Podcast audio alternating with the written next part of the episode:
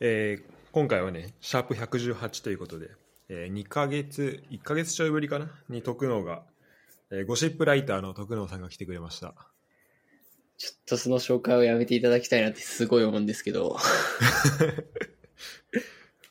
いや、ごめん、なんか、ちょっと前回のさ、エピソードのタイトル見たらさ、ちょゴシップライター死亡って書いてあったから、あ、はてなって書いてあったから、まあ、書いてあったからっていうか、俺が書いたんだけど、いや、そうそ、それ見たときに訂正してもらおうかなって、ちょっと思ったぐらいよ、一瞬。あ、本当に？ごめん、ちょっとあまり良くなかったから。まあまあまあ、ご愛嬌かなと思ってもじゃあご、すいませんでした。では、改めまして、えー、何ですか、格闘技評論家の徳能さん。まあ今日はね、格闘技についてちょっと聞きたいなということで、う。はい、ぜひお願いします。うん、ちょっといろいろ教えてもらいたいなと思うんだけど。はい。で、そう、なんか、俺がね、この、本当徳能と話して、それがね、さいこの間撮ったのが3月の終わりだったんだけど、3月20日に配信したんだけど、なんか、うん。そっからねなんか妙にあの興味を持ちは持つようになってなんか YouTube とかでも、まあ、YouTube ってこういろんなさなんかいろんな世界があるじゃん、あるあね。の何アイドル的なのもあればスポーツもあればでそこってこう一個見出すともうどんどんどんどんおすすめで出てくるからさ、まあ、止まらなくなるじゃんうん。でもともと俺朝倉未来のやつをは見ててうん。あその前かな、えっと、山本圭一のチャンネルになんかマッコイ斎藤がの家になんか突撃するみたいな。でそれ結構面白くて今見てたんだけどでそこでなんかあの竹原慎二？だっけ？はい、あの、そ元世界チャンピオンの。そう元世界チャンピオンの。でその人がなんか竹原チャンネルっていうのをやってんだよね。その一人で一人のチャンネル。あ、はいはい、で知ってる知ってる。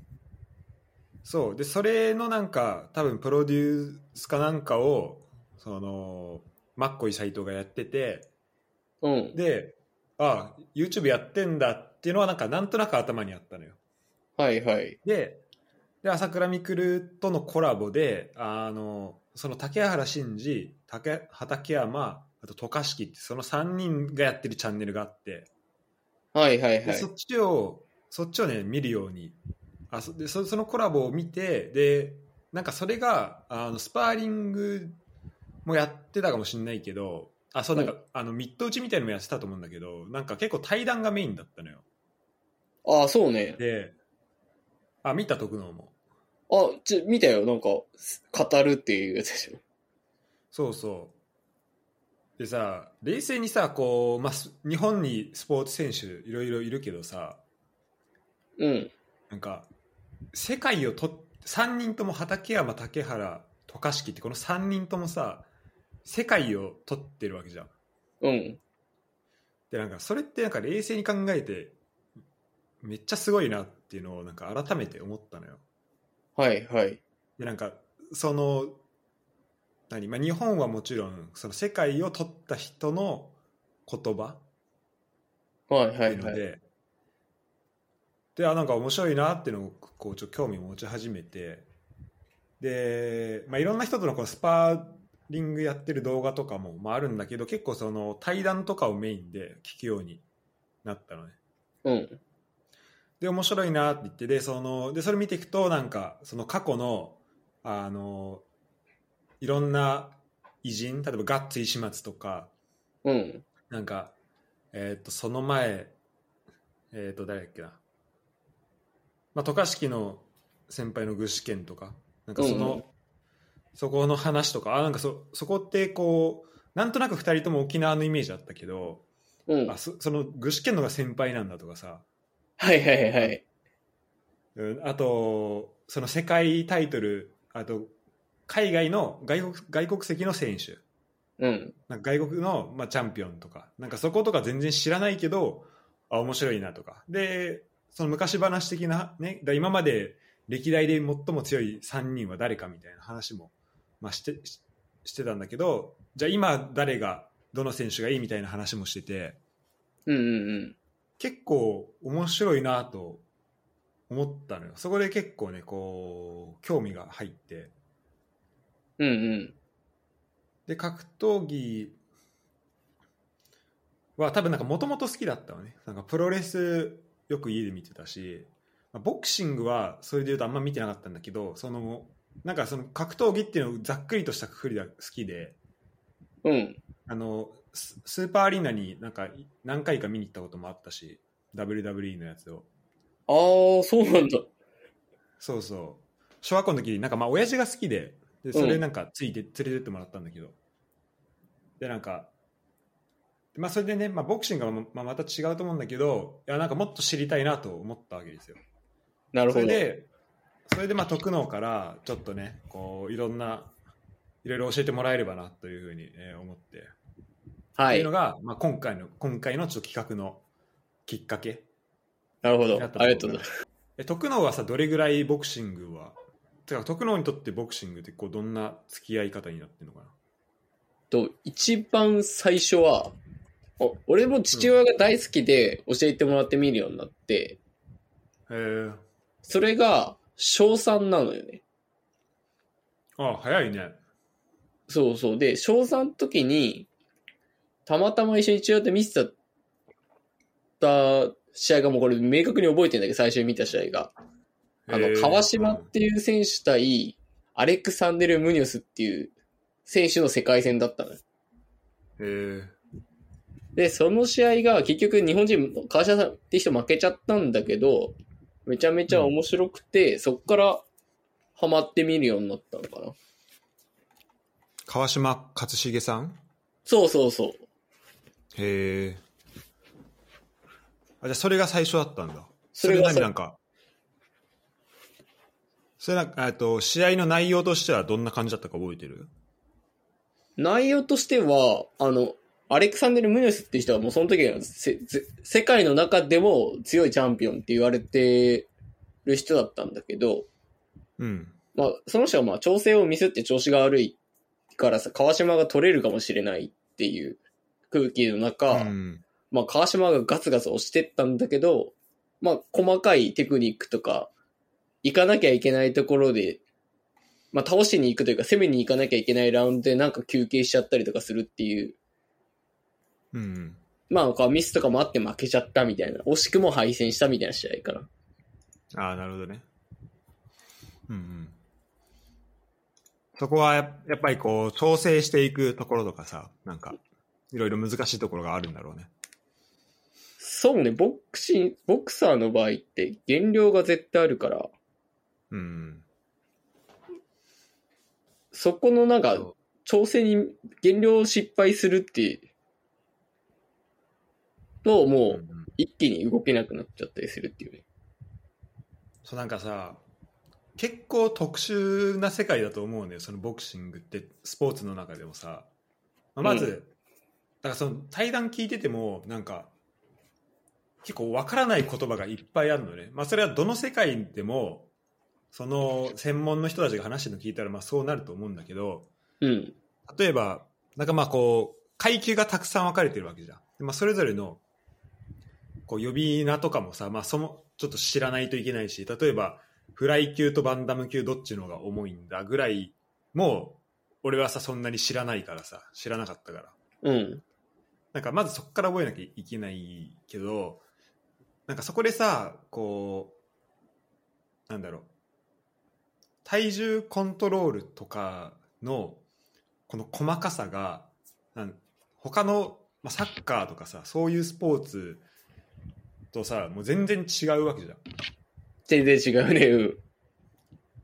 でそのコンディションの持っていき方とかさそのメンタルコントロールとかなんかそういうのがさでこうすごいなんかその対談でも話してあ対談というかそのその3人の、えー畠山とかし竹原渡嘉敷チャンネルでも話してるんだけどうん。なんかこう調子よく調いい感じで調整できた時の方がなんか試合で調子悪くなったりとか結構ギリギリで調整できた時の方がなんか試合だとうまくいくことがあるみたいな感じのこと言っててうん。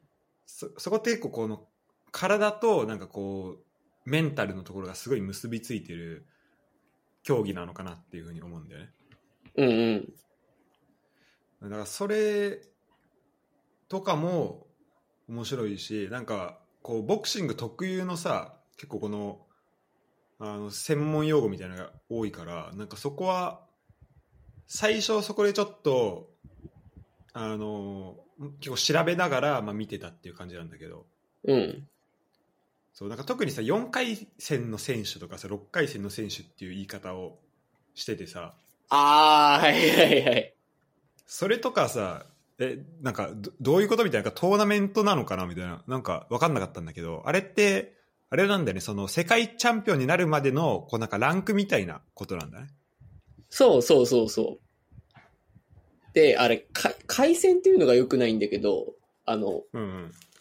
まあ、いきなり、世界戦って12ラウンドなんだよね。うんうん。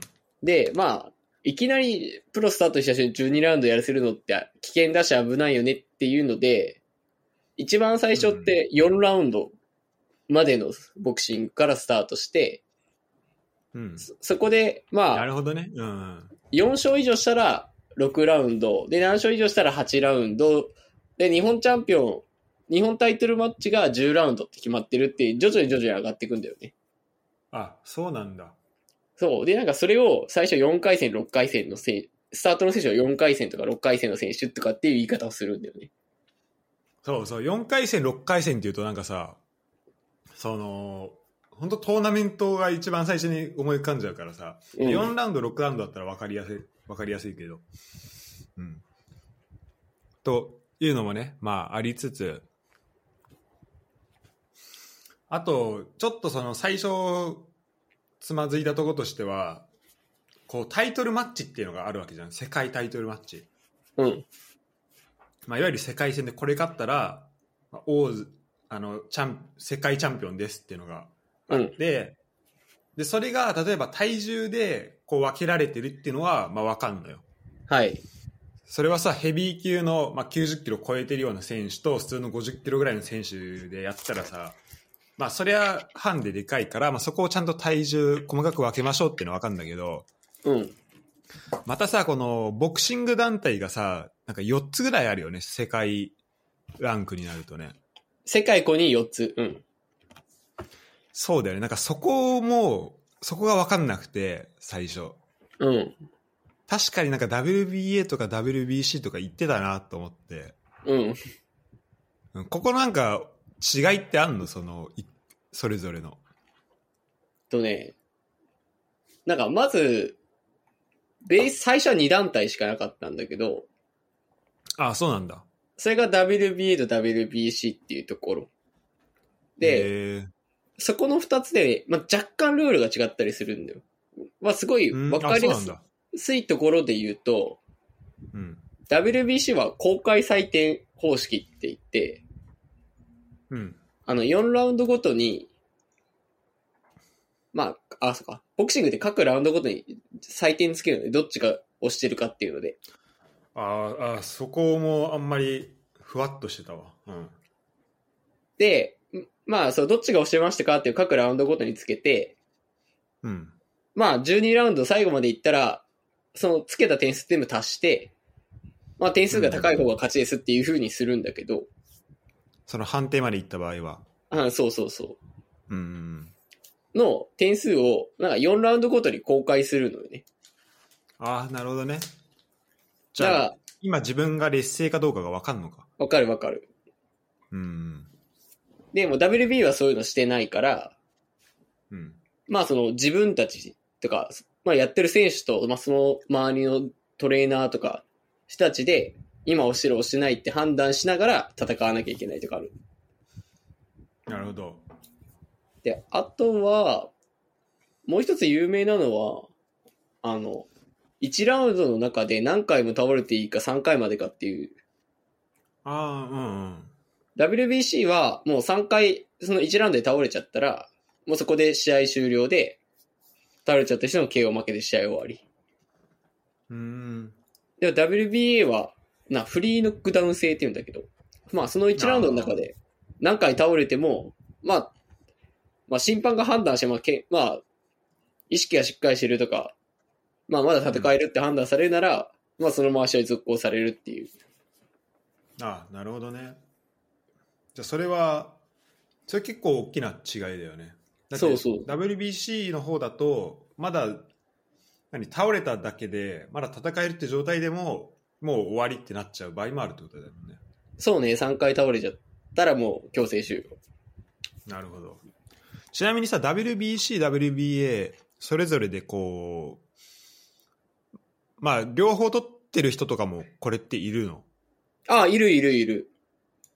へえ日本人でさなんかそれってさこの例えば徳能が今パッと言われてこう WBC だけ取ってる選手とか WBA だけ取ってる日本人の選手とかってこうみんな知ってるようなもんなの？あ、わわかるよ。あマジ？ちなみにで、WBC だとどんな選例えばこの人みたいなさ。あーあ、めちゃめちゃ有名なのが、うん。あの、長谷川穂積とかかな。長谷川穂積とあか、うんうん。あの、最近までチャンピオンで引退しちゃったけど、山中慎介とかそうよね。あーあそうなんだ。WBC うん。で、W WBA が、みんなあ、あんま知らないかもしれないけど、すごい防衛して強かった人で言うと、内山隆って人が WBA だったね。ああなんか11防衛ぐらいしてる人だよねそうそうそうそうん名前は知ってるわう。あ、あと一番有名なのうん村田かな？あ村田もそうなんだうん。へえちなみにえっともうちょっと上の世代の例えばさっき名前出てきたあてかその3人渡嘉敷、えー竹原畠山とかもその辺なの？WBCWBA その人たちはもう、そのどっちかしかない。あそうなんだ。あの、そう、ちょっと説明で、今4団体あある、最初が WBA、WBC、その後に、あそうね。うん、うん。2つ WBO と IBF ってできてきたんだけど、うん。これって日本では結構しばらく非非公認団体だったのよね。あそうなんだ。あ日本はそれ非公認団体だだとどうなのその日本チャンピオンを本来だったら WBC とか WBA に送り出すけど非公認だと、まあ、そっちの方の世界戦には出さないみたいなそういうことになるのかそうそうそな、う。んうんうん、う。で、それが、まあ、最近本当多分10年前とか、ここ何年、10年ちょいぐらいから、まあ、うん、ここも、まあ、世界的に見てもちゃんとしてる団体って分かったから、公認団体にしますって言って、今4団体になってる。なるほどで、それこそじゃあ今、じゃあ竹原とか畠山の時って、そういうの、その2団体非公認だったから、基本的にするとどっちか、その WBA か WBC って WBC がこと。そうそうそう。うんなるほどいやーそうそうそこがねちょっと最初入った時にこの人はなんか WBA のチャンピオンでこの人は WBO でみたいななんかでこの人は WBC でみたいななんかこうそこがちょっと整理つかないとなんか分かりづらいのかなとは思うんだけどうん。あでもそういうことなのねまあでも基本的にはじゃあその WBA のチャンピオン WBC のチャンピオンでこう上下があるっていうわけではないのかなあ、全部横並び、基本的に。もう完完璧に横並びなんだねあくまでその団体の、まあ、この階級の世界チャンピオンですっていう。うんなるほどちなみになんか例えばさテニスだったらさあの四大大会あってさそれ全部取るとまあグランドスラムとか言われるけどさ。うん。このボクシングはこう4つまず4つなんだろう。統一っていうの？その4大、えーボクシング連盟をさ全部取るとさなんか呼ばれあ4大団四大団体か。それ全部取るとなんかこういうふうに呼ばれますみたいなのってあったりするの？いやー、なんか、テニスみたいになんか、そういうグランドセブン全制覇みたいなのはないな。ああ、そうなんだ。てか、そういう人っていんの？そもそも。4つ全部取りましたみたいな。探せばいると思う。あの、海外の選手で。あそうなんだ。じゃあ日本ではいない。少なくとも。日本で全部の団、あ、いるかもしれない。あのね、高山っていう選手が4団体全部取ったっていうのをニュースで見たことあるの。あ、マジで？高山って、ああ、高山勝成？そうそうそあ、本当だ。WBC、WBA、IBF、WBO ミニマム級王者。えー、すごいね。う。そうそうそう。で、さっき言ってた4団体の団体チャンピオン同士でやるっていうのを統一戦っていうんだよね。あ、あ、聞いたことある。そうそうそう。統一戦ね。うん。っていうのが、まあ結構盛り、盛り上がるイベント。だから、同じ階級に少なくとも4人チャンピオンいて、その中の誰が強いんだみたいな時に、まあ WBA のチャンピオンと WBC のチャンピオンで、自分たちの王座をかけて戦うっていう。なるほど。それは熱いね。そうそうそうそう。チャンピオン同士か。うん。で、い最近井上尚弥がノニト・ドネアに勝ったっていうのは、なんかその走りみたいなもので、各団体のチャンピオンとか、まあ今チャンピオンじゃないけど、めちゃめちゃ世界で有名に強い人たち6人集めて、トーナメントでバンダム級世界で誰が最強なんだっていうのをやったのね。あ、トーナメントがあったのね。うん。で、これが多分世界でも、本当日本人が参加したの多分初で、うん。やった試みで、世界のバンダム級最強、今誰だで井上尚弥が優勝しましたっていう。マジか。そう、井上尚弥すごいよね。俺も、なんか名前はさ、いろんなこうボクサーの名前聞いてたけど、なんかちょっと次元が違うっぽいよね。ああ、次元違う。まあ、モンスターと言われてるみたいだけど。本当に多分、日本人のボクサーでここまで完璧な人って歴代でも出てきてないんじゃないかなってぐらい。あ、マジで。確かにこう、なんか今、ウィキペディアパッと見ると、あの、階級は違うけど、一応この4つの団体それぞれでチャンピオンにはなってるね。この井上尚弥も。あ、そうだっけ？それ忘れそれ忘れてたわ。すごいね。あそうそう、その、でさ、個人で階級をさ、上げていく人もいるわけじゃん。なんか4階級制覇とかさ。うんうん。それも、なんか、ボクシングちゃんと知らないと、それどういうことみたいな。なんか、こう、チャンピオンベルト同時に4つ持ってんのかなとかさ、なんかいろいろこう、なんか、わわかんなかったから、ああ、はいはいはい。うん、なんだけど、なんか俺の理解としては、例えば、なんだろうな、なんか、ミニマム級でチャンピオンになりましたってなって、うん。で、でそこでチャンピオンになっても、なんか敵いないってなった時に、ちょっと体重上げて、さらに一個上をなんか目指していくみたいな。で、そこにまあ体の、体がついていけるのであれば。うん。うん。っていうなんかイメージなのよ。はいはいはいはい。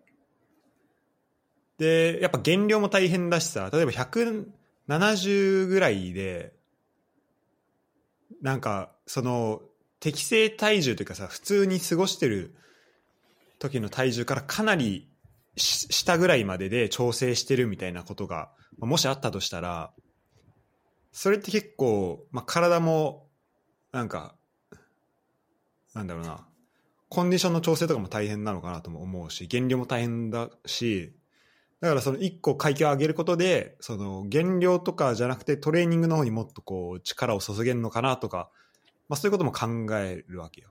はいはいはい。素人ながら。そのなんか高い級に挑戦するっていうなんかどういうことなのかなとも思うんだけど、なんかみんなどういうモチベーションなのこれって？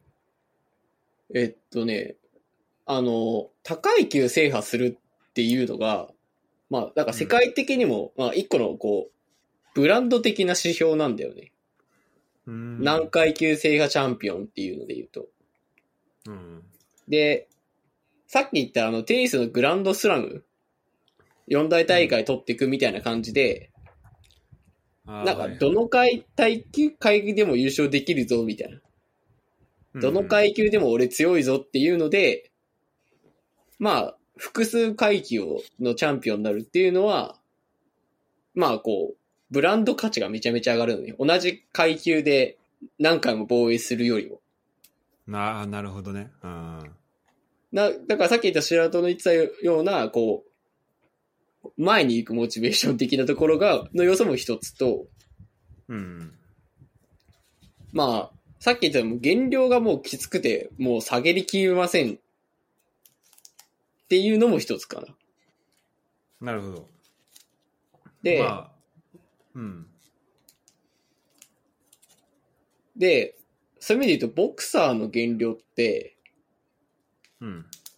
なんか最初、この階級でやりますって言った時は、その階級からプラス5キロぐらいだったんだけど、うん。なんかそう、試合やっていくごとに、まあ体がどんどん大きくなってきちゃって、うん、気づいたら、普通にボクシングを練習して、普通に生活してんのに、その階級がプラス10キロぐらいになっちゃいました。みたいなああ。っていうのは。往々にしてあるのよね。へえ。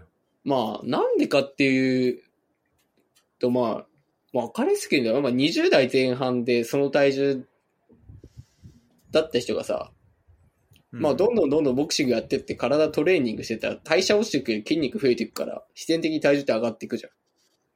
まあ、そうね、筋肉つきそうだよね、普通にね、トレーニングちゃんとやってたら。そう。っていうのもあって、うんやっぱどうしてもこう、と、始めた当初よりも減量できつくなっていくんだよね。うんうん、でもやっぱその階級じゃ戦えないっていうのもあって、その原力から解放されるっていうところで階級上げる人もいる。なるほど。で、井上尚弥はもう完全に戦略的にうん。複数階級を取るっていう目標があったから、もう最初の世界タイトルマッチとか世界挑戦した時とかは、うん。普段戦ってるよりも1階級下にしたりして、えもうー、ああ、なるほどね。複数、広くいけるように。そう。で、さっき言ってたあの、あれなんだね、せその場で世界チャンピオンになって別の階級移るときって、チャンピオンベルト返上するのよね。ああ、やっぱそうなんだ。そうそうそう。返上して、新しいところ挑みますっていうやりとりうん。で、うんもう防衛もせずにすぐ返上したりとかしてた。うん、なるほど。いや、それがね、いやだから、ちょっとい、世界広いなというか、こう、いろんな、ボクシングだけでもいろんな、こう、なんだろうな、仕組みだけでもまず面白いなと思ったんだよね。いろんな階級があって、いろんな団体があって。うんうん。いいろんな選手がいて、うん、それはねなんか面白いし。でルールもそれぞれ違ったりしてて。っていうのは、まあ、面白いなと思ったんだけど、えーあとなんだろうなボクシングで言うと。まあ話聞いててそうね。そうやっぱさなんか日本人から多分そのボクシングめちゃめちゃ好きで見てますっていう人じゃないとさ多分俺らの多分親世代ってめちゃめちゃボクシングテレビで放送されてたと思うんだよねああ、らしいね。なんかそれこそ俺覚えてるのはあの北の国からってまあドラマ見てたら、うん。ガッツ石松出てきてでなんかえっ、とその登場人物の一人をなんかボクサーとして育てるうん。で本当になんかねそう、えっと、確かそれ岩城浩一なんだけどそのボクサーにになるのがうん。で岩城浩一に本当にボクシング教えてで本当にボクシングの試合をなんかドラマの中でボクシングの試合やるんだけどそれをガチでやらせてうん。でそれ岩城浩一勝つんだけどででそのドラマの中では勝った設定で話進んでいくんだけどもし負けたらもうその負けたとしてこうストーリーを進めていくっていう予定だったらしくてすごいな。そうなんか、まあ、それはねなんかそそうそれはそれでなんかすごい世界だなとまあ思ってたんだけどなんかこうで俺らがさボクサーを知るってなると結構そのタレントとして、まあ、ガット石松えっ、とさっきの、まあ、渡嘉敷勝夫とかもなんなんか知ってたんだよねでえっとちょっちゅねの人なんだっけ？具志堅用。具志堅そう具志堅用子とかさなんかこうなんかタレントとして結構知っていたんだけどうん。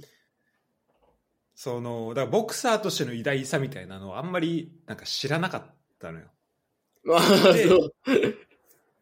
そう。でそっからなんか話を聞いていくとうわやっぱ世界チャンプってすごいんだなって思ったし。うん。なんかそんな簡単にさなれるものじゃないっていうのがそのその人たちが話してる言葉からもなんか伝わってくるしなんかそれだけのやことやってきた。でなんか自負もなんかはこんなんかその込められてて言葉に、うん。うん、すごいね。あのだからそういうなんだろうな。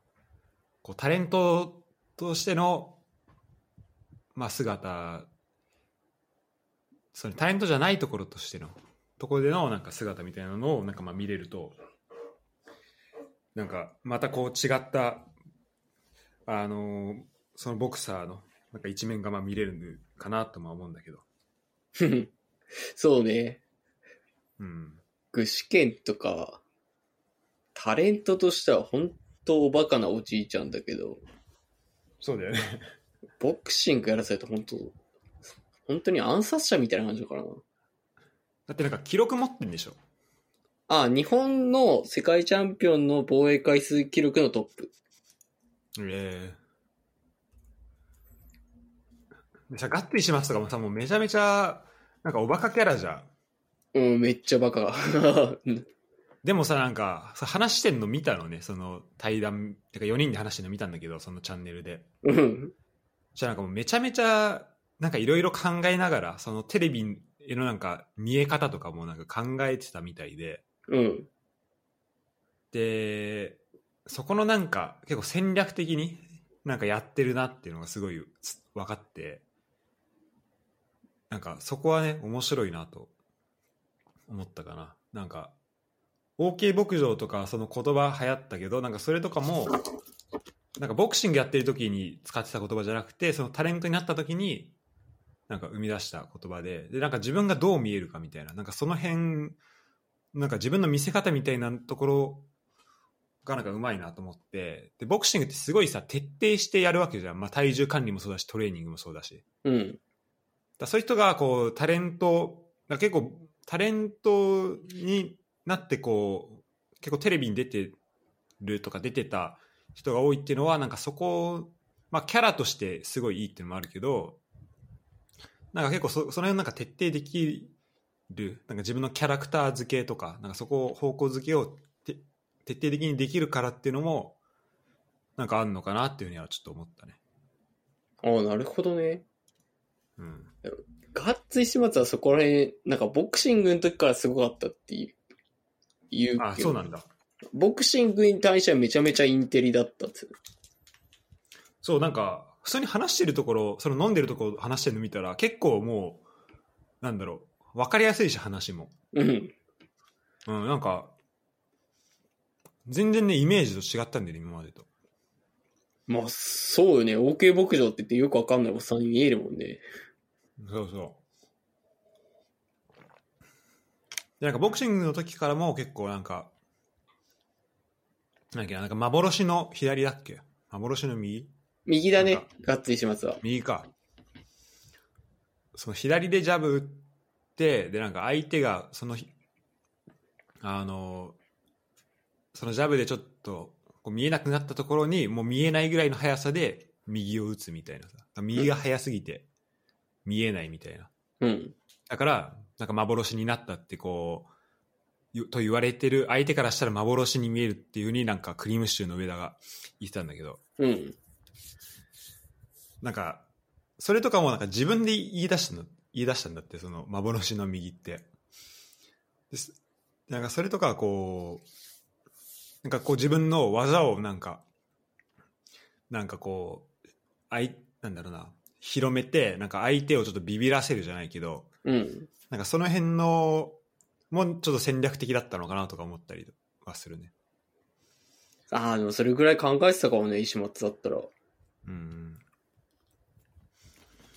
いや結構ね面白いよ本当すごいね。めちゃめちゃ調べてるよ。うんすいや本当そのちょっとだからここのねパートではちょっと、まあ、昔の選手中心に話す、まあ、今ちょっと話してるけどうん。それで言うとその3人やってるチャンネルうん。のだってさ普通に考えたらなんか YouTube チャンネルって大体まあ1人でやってるから1人2人じゃんうん。でチャンネル名もえっともうねフフルネームで確かさ3つ並んでんのよ名前が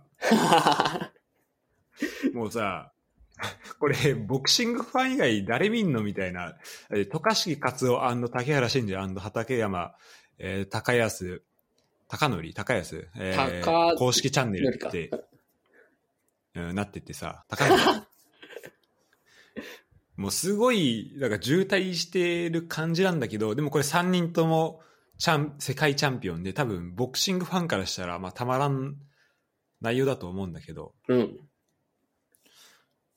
で、このね、やっぱなんか世界取ってる人って、まあ、お俺のこのバイアスが入ってるのもあるけど、でもそれ抜きにして、なんか世界取ってる人の言うことってなんかめっちゃ、なんかそれぞれみんなね、かっこいいんだよね、なんか言ってることが。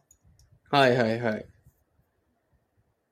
なんか、特に例えば畠山さんとかすごいパッと、ズバッと言うんだけど、ズバズバ。なんかそれとかも、こう、例えばこの、このボクシング、なんだっけな、なんかそこの練習の仕方ダメですよとか、こうした方がいいみたいなことを言うけど、それってなんかこう自分がそれだけやってきてチャンピオン、世界チャンピオンになったっていうそのさ、成功体験がうん。あるから、それだけ強く言えてるのかなと思うし、うん。で、みんな結構それぞれ、だから、それぞれなんだろうな、時代もちょっと違ったりとか、階級もちょっと違う中で、あの、それぞれの体験から話してんだけど、うん。ただなんだろうな、なんかね、みんなね、こう、いで、その中で、例えば今のボクサーとか、例えば、あの、朝倉未来とコラボした時は、朝倉未来について話したりもするけど、うん。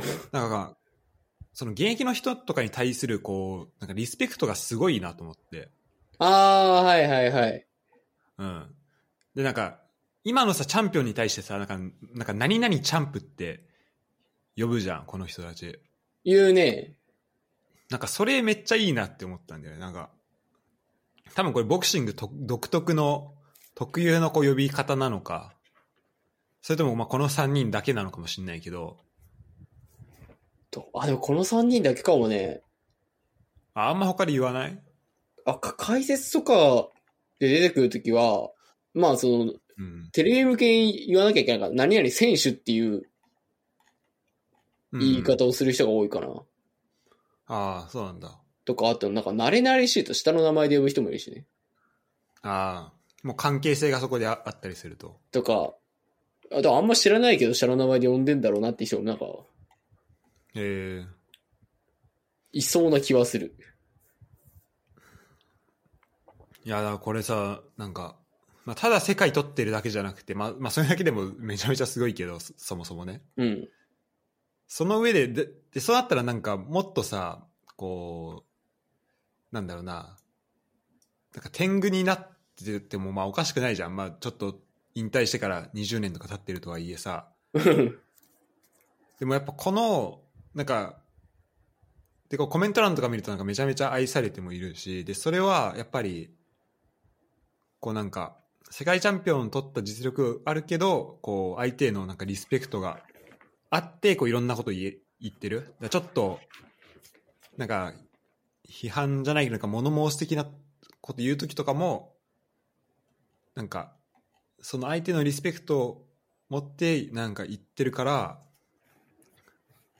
なんかそれが言えてんだなってのがあって、いやー、そう、かっこいいなって思うよね。シンプルに。そうね、俺もそのチャンネル見たときに思ったのが、ああ、うんなんだろう、昔の俺らはこうだったからこうしろとかじゃない、ないなっていうのはすごい思ってて。あ、そうそうそう。うんうん。なんか例えば、や、プロ野球の中、人とかさ、落合とかって昔のこの選手は今の選手よりすごいとか平気で言うのよ。あでもあの3人ってぜ絶対そういうのなくてさ、うん。この人はもうこう強いてこういうところがいいとか、まあなんかで、ダメなとこ指摘するところでも、でもいいとこがこうあってって、なんか絶対なんかこう、ひ自分たちの比較じゃなくて、うんうん。単純に客観的な比較で言う。で、なんか昔がすごいとか今はすごいとかそういうこと絶対言わないから、ラーマンいいん、すごいいいんだろうなっていうのは聞いてて思ったな。うんこのさ3人の関係性めっちゃよくない？なんか一応渡嘉敷さんが一番上じゃん上、上、上。で次竹原さんその次畠山さんってなってるけどうん。結構その2人がさその一番上をいじるんいじるじゃんいじるいじっね。てでその一番上の渡嘉敷もなんか自自虐みたいのを入れたりしてさしてたね、してたね。でそれでなんかこう番組だだ多分畠山竹原だけだとちょっとなんだろうなちょっと多分絵としては硬すぎるけどそこで渡嘉敷さん入ることによってちょっと柔らかみが入るじゃん入る、入る。でなんか結構その話がちょっとなんかギスギスしてきたところでなんかちょっと自虐入れてなんか場が和むみたいなのもあるしさうん。でで畠山竹原の関係で言うと、まあ、畠山さんは結構その先輩だけどちゃんと言うことは言うで竹原さんも自分は先輩だけど、まあ、そこはそうだよねとかなんかちゃんとこう相手の言ってるこその出演者同士で、まあ、そもそもなんかめちゃめちゃおお互いをリスペクトしてるっていうのがなんか、うん、すごい良かったね。そう、まあ、だからできるんだろうね。なんか、うんぶつかり合ってもおかしくない地位の人たちだからね、本当に。いや、本当だよね。なんか、そんなさ、トップ同士で、こう、この関係作るって、相当、なんだろうな。いや、なんか、相当お互いリスペクトしてないと、なんかできないよなとも思うよね。そうそう、まあそうだろうん。だからまあ、そう。まあ、これちょっとね、引き続き見ていきたいなと思うんだけど。うな。そうね。最新の情報とかもいっぱい言ってくれるし。そうそう。そっからのね、意見みたいなの言ってくれるから、すごいいいんだよね。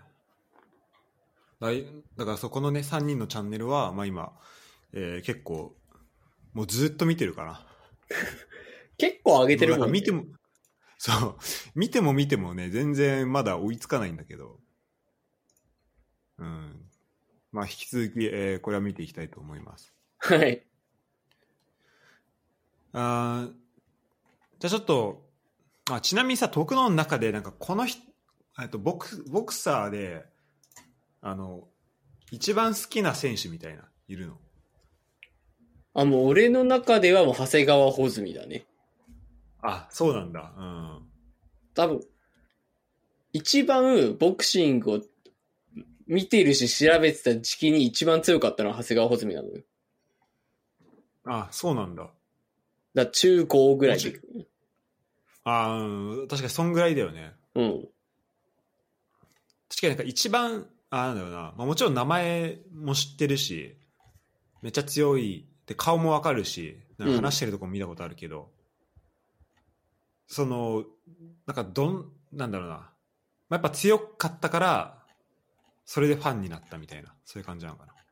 まあ最初はそうよね。強かったから、だからもう、まあ世界相手に圧勝してるところを見てかっこいいなってところから入ってって、うんい。や、そっからこの人って頭いいんだって思ったところかな。あそういう一面もあるの。なんか、なんだろうな、ボクシングに対して語るインタビューとか、話とか解説を聞いてても、うんうん。なんかこう、ロジカルだし、うんうん。もうなんか、ポイントも明確だから、すごいわかりやすいのよね。いやでもそれめっちゃ思う。なんか、ボクシングやってる人ってみんな、基本ロジカルだよね。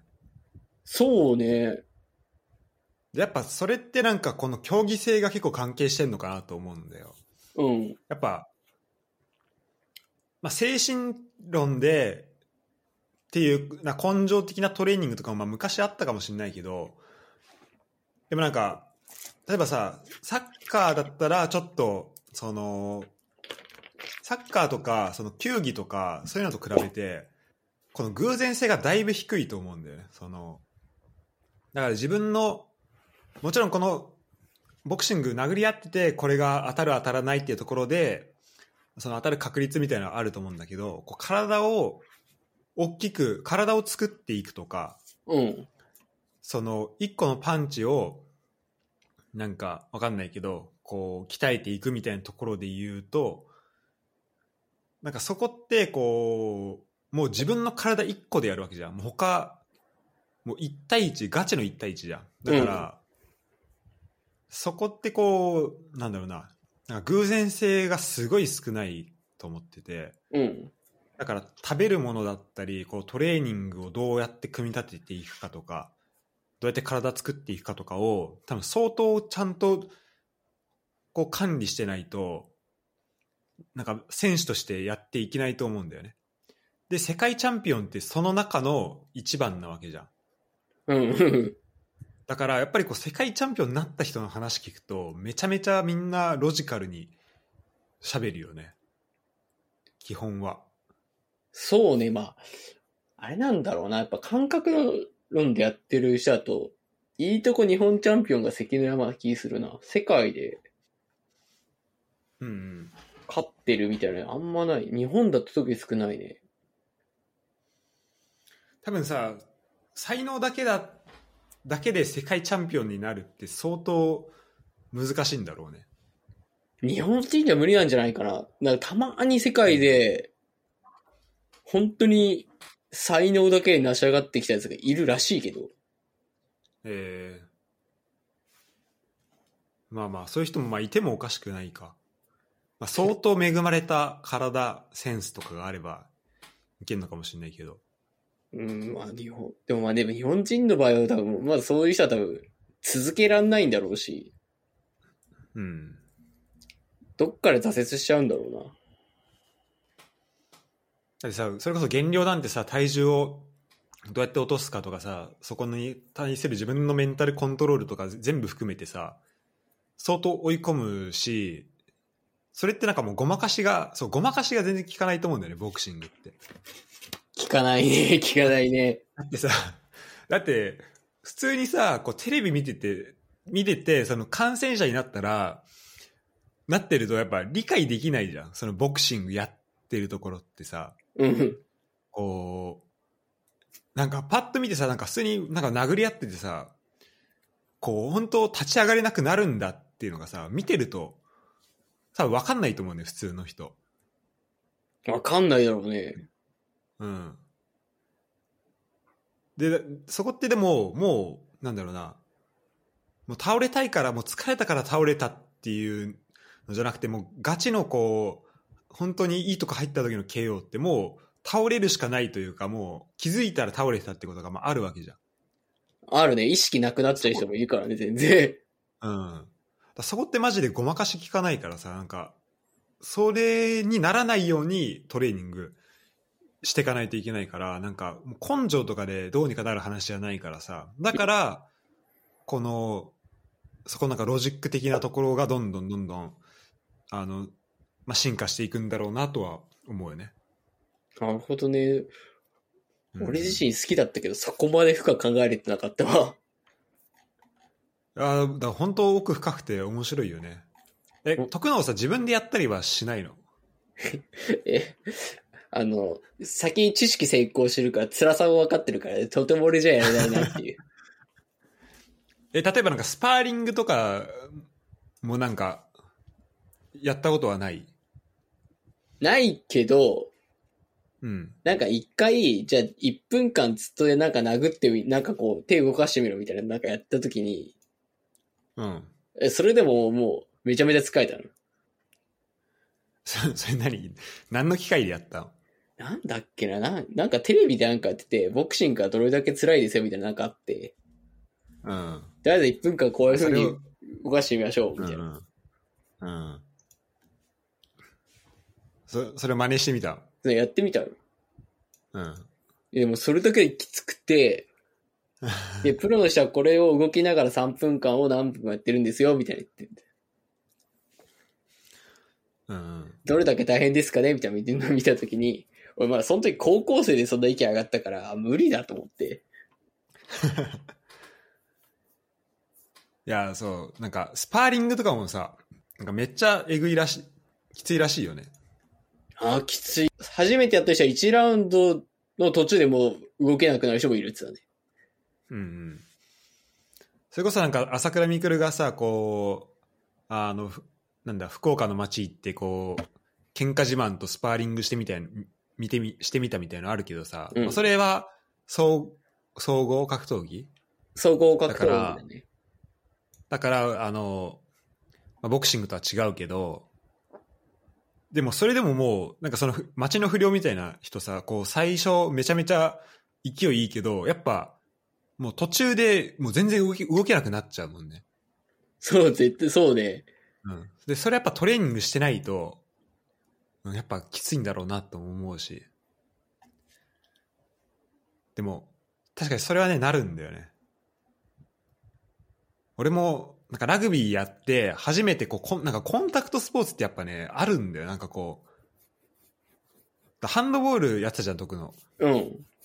まあ、もしかしたらあるかもしれないけど、なんか、もう、タックル行って、で、自分でボール持って、相手に当たってみたいな。でもう、なんだろう、始めたばっかの時とかもう、もう立ち上がれないみたいな、なんか、生まれたての小鹿みたいな 感じに、マジでなるからさ、それってなんかもう、今までの人生で体、経験したことのないようなこと。うん。あるから、だから、いや、ボクシングとかもこれ結構すごい大変なんだろうなとは思うんだけど、うん。でもやっぱあれじゃない？そのボクシングを語るんだったら、やっぱ一回スパーリングしないとさ、うん。やっぱ語れないんじゃないの？ああ、でもやっぱ、でもや、い一回はやった、やった方がなんか全然見え方も変わってきそうじゃない？まあ、それは絶対そうだと思うわ。うん。ボディきついっていうのもさ、なんか、多分言葉で理解してるのと、なんか実際にやってみてっていうのが全然違うと思うんだよね。そう、絶対違うだろうね。うん。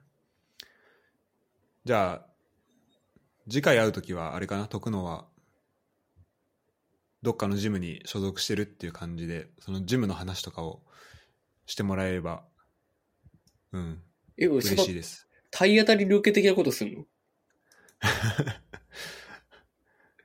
じゃあ、まあ、月謝1ヶ月分払うから、ぜひ。めちゃめちゃマジじゃ、このコロナ禍でやってんのかな？でも今マジで結構考えてる、それ。ボクシングや、ボクシング、なんか、ジムに通ってちょっとレッスン受けてみるみたいなの。普通になんか楽しそうだなと思って。ああ、そうね。でもなんか、最近、うん。キックボクシングの方は、なんか女性にも人気っていうね。ああ、そうそう、見る見る。めちゃめちゃダイエット効果が高いっていうので。いやー、確かに高いだろうね、これ。有酸素運動でしかないから。うん。あとやっぱこのさ、ヒットマッスルとこの未セ筋と全然違うんだなっていうのは、やっぱり格闘選手を見てると、ますます思うよね。ああ、そうね。うん。なんかパッと見かなりスリムに見えても、なんか多分内側だったりとか、この見えづらいところに、で普段人間が使わないところの筋肉うん。で殴る時とかに使える、じゃあすあの背中の後ろの方にある筋肉とか、うん。そこめちゃめちゃあるんだろうなと思うし。でもインナーマッスルとかめちゃめちゃすごいんだろうな。ね俺ね、あの、フランスいた時に、なんか、学校の体育の授業で、うん。あの、クラブマガってわかる？いや、わかんないわ。なんかクラブマガっていうなんかね、イスラエル発かな？のなんか体術があるんだよ。うん。なんかそれを、それの授業があったのね。うん学校の、その体育の授業で。うん。で体育の授業みんな受けるから、だからみんなそのクラブマガやってたんだけど、うん。で、それはなんかね、えっと、イスラエルの、あ、そう、なんか、えっと治安機関、だ軍とか、うん。あの、警察関係者がなんか教わっ、あのー使ってるやつかな。で、今はなんか CIA とか FBI とかも、の軍警察がなんか導入してるらしいんだけど、めちゃめちゃすごいな。だから確かに結構無駄を省いたやつで、なんか、まあ、そこでは結構なんか護身術的な感じでなんか教えてもらったのね。うんうん。で、俺、なぜかその先生に、あの、けあのー結構マッチョの先生いたんだけど、なんか気に入られて、なんか俺結構練習台で、てか、みんな集めて、あの、技見せるときになんか俺めっちゃ技かけられたんだけど。そう。ただやっぱ、あの、早いよね。こう、一個一個の動作が、その、すかなり、こう、教える立場の熟練者になると。動きは洗練されてるから早いんだろうな。そうそう、洗練されてる。で、例えば相手をさ、相手が殴ってきたときに、ちょっと、こう相手の横に、脇に入って、で、例えば股間をうん。打つみたいな。結構その、もう急所攻撃とかもやんねん、その誤審だから。なるほどね。うん。で、でもその時も、例えば、裏剣で行くと、その、あの、手が、手のこう行くから、うん。だから、その、手のひらの方で打ちましょうみたいな、なんかそういう結構細かいところまで教えてくれて、へえ。そそれはね、結構面白かったね。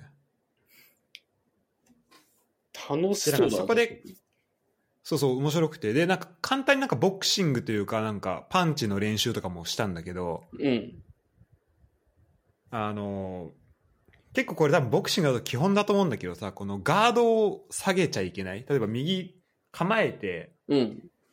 だから右手で投げ殴るときに、なんか左手もはずっとこうガードしてなきゃいけないみたいなのってさ、多分、多分、いろはの意だと思うんだよね、ボクシングだと。そうね、そうね。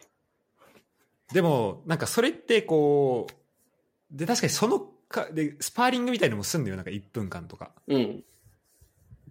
で、そこでやってみて、なんか、あの、た多分一回ね、こう、じゃあ、1、2みたいな感じで、こうパンチやっていくときに、は全然意識して左手も上げてられるんだけど、なんかスパーリングでこうずっと常にこう、何、グローブはめて、でなんかヘッドギアみたいにつけて、うん。で1分間相手とこうスパーリングやりましょうってなった時になんかやっぱね自然とね下がってきちゃうんだよねこう練習してないとああ、はいはいはい。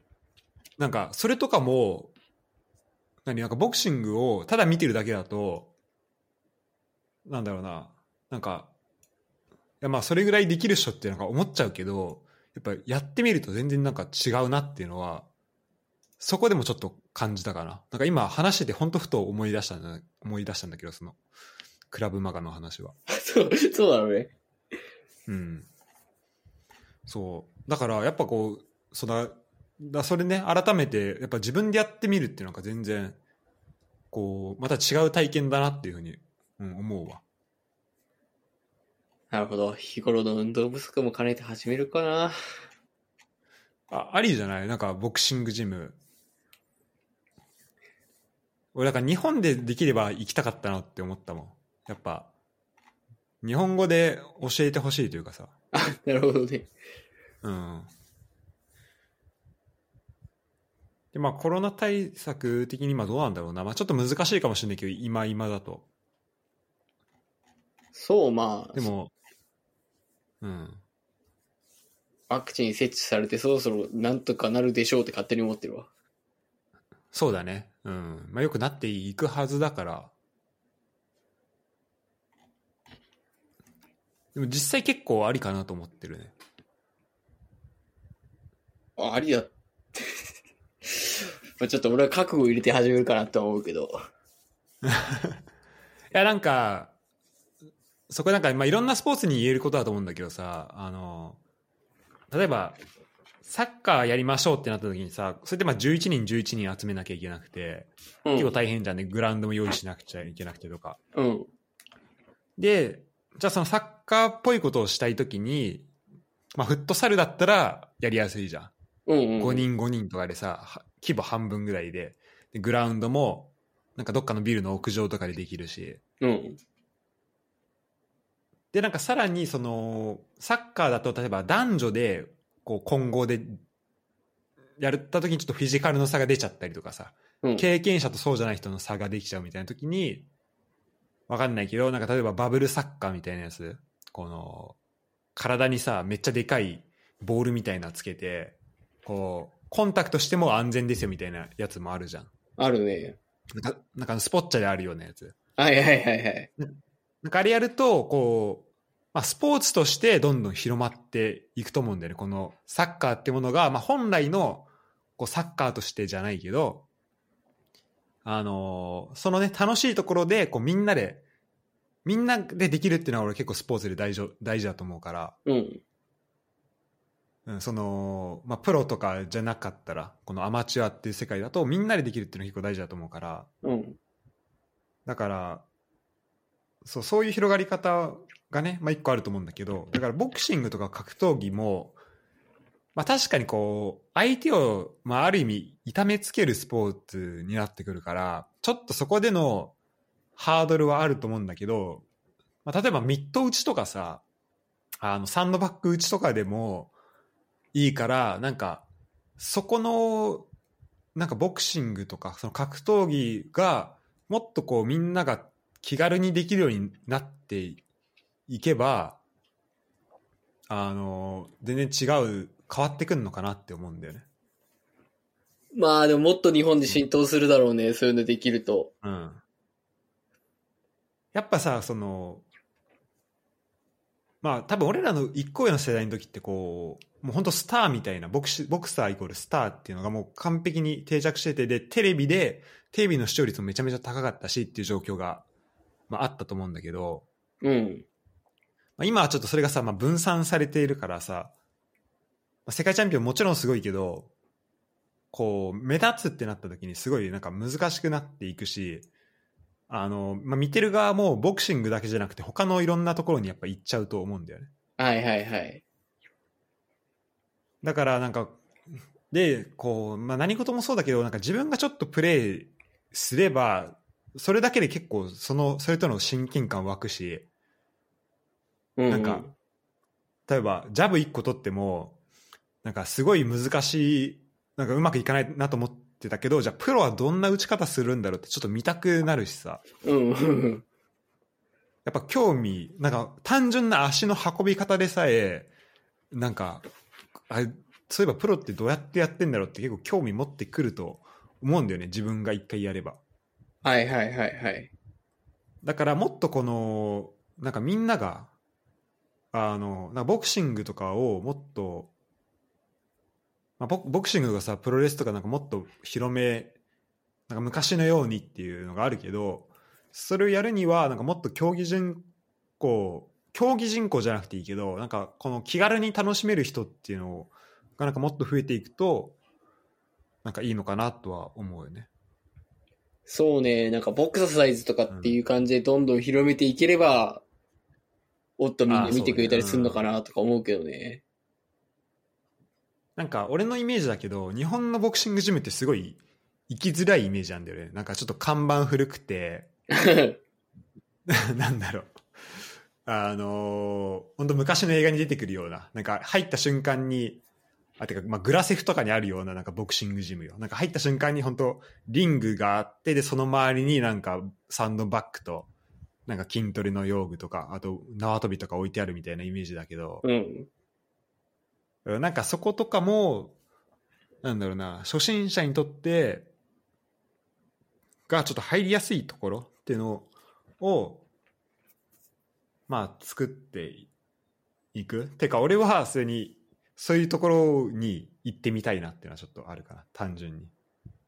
そうね、今ちょっと日本の、まあ格闘技全般がまあそういう努力を怠ってるようには見えるよね。ああ、そうなんだ。なんか人を増やそうとか、テレビでこうなんとかしようっていう気概はないようには見えちゃうかな。うん。まあ、す高田信彦は雷神で頑張ってるぐらいじゃないかな。ああ、え、高田信彦って今やってんの？で高田信彦って、雷神の立ち上げした人だから、あ、そうなんだ。そうそう。で、本当は、で、出てこいやの人でしょ？そうそうそう。へえ。あの人もプロレスラーだし、総合格闘家だったから、うんうん。で、プライドっていう、昔結構テレビでやってたなと思うんだけど、うん、うん、プライドあったね。あれが衰退しちゃった時があるのよね。で、そこから、総合格闘技全体とかのレベルが日本下がり下がって最近全然強くないんだけど、うん。なんかそれを見て、いや、それは良くない、どうにかしなきゃっつって頑張って立ち上げたのがライジンで、うん。こう、テレビで総合格闘技をやるようにっていう風に、高田信彦は頑張っていくかな。なるほど、なるほど。まあ、にしてはちょっと工業優先の試合をやりすぎな気はするけど。ああ、なんかその辺の、なんだろう、批判というかさ、あるんでしょ？やっぱ柴田とか出しちゃダメよ。でもだからそこもだから難しいと思うんだよね。なんかシンプルな柴田ってもともとあれだよね。なんかプロレスの人？なのかな？なんかさそこをどこまで出すのか。まあでも、まあ、どっちかというと、まあ、YouTuber で長売れてると思うんだけど柴田は。うんう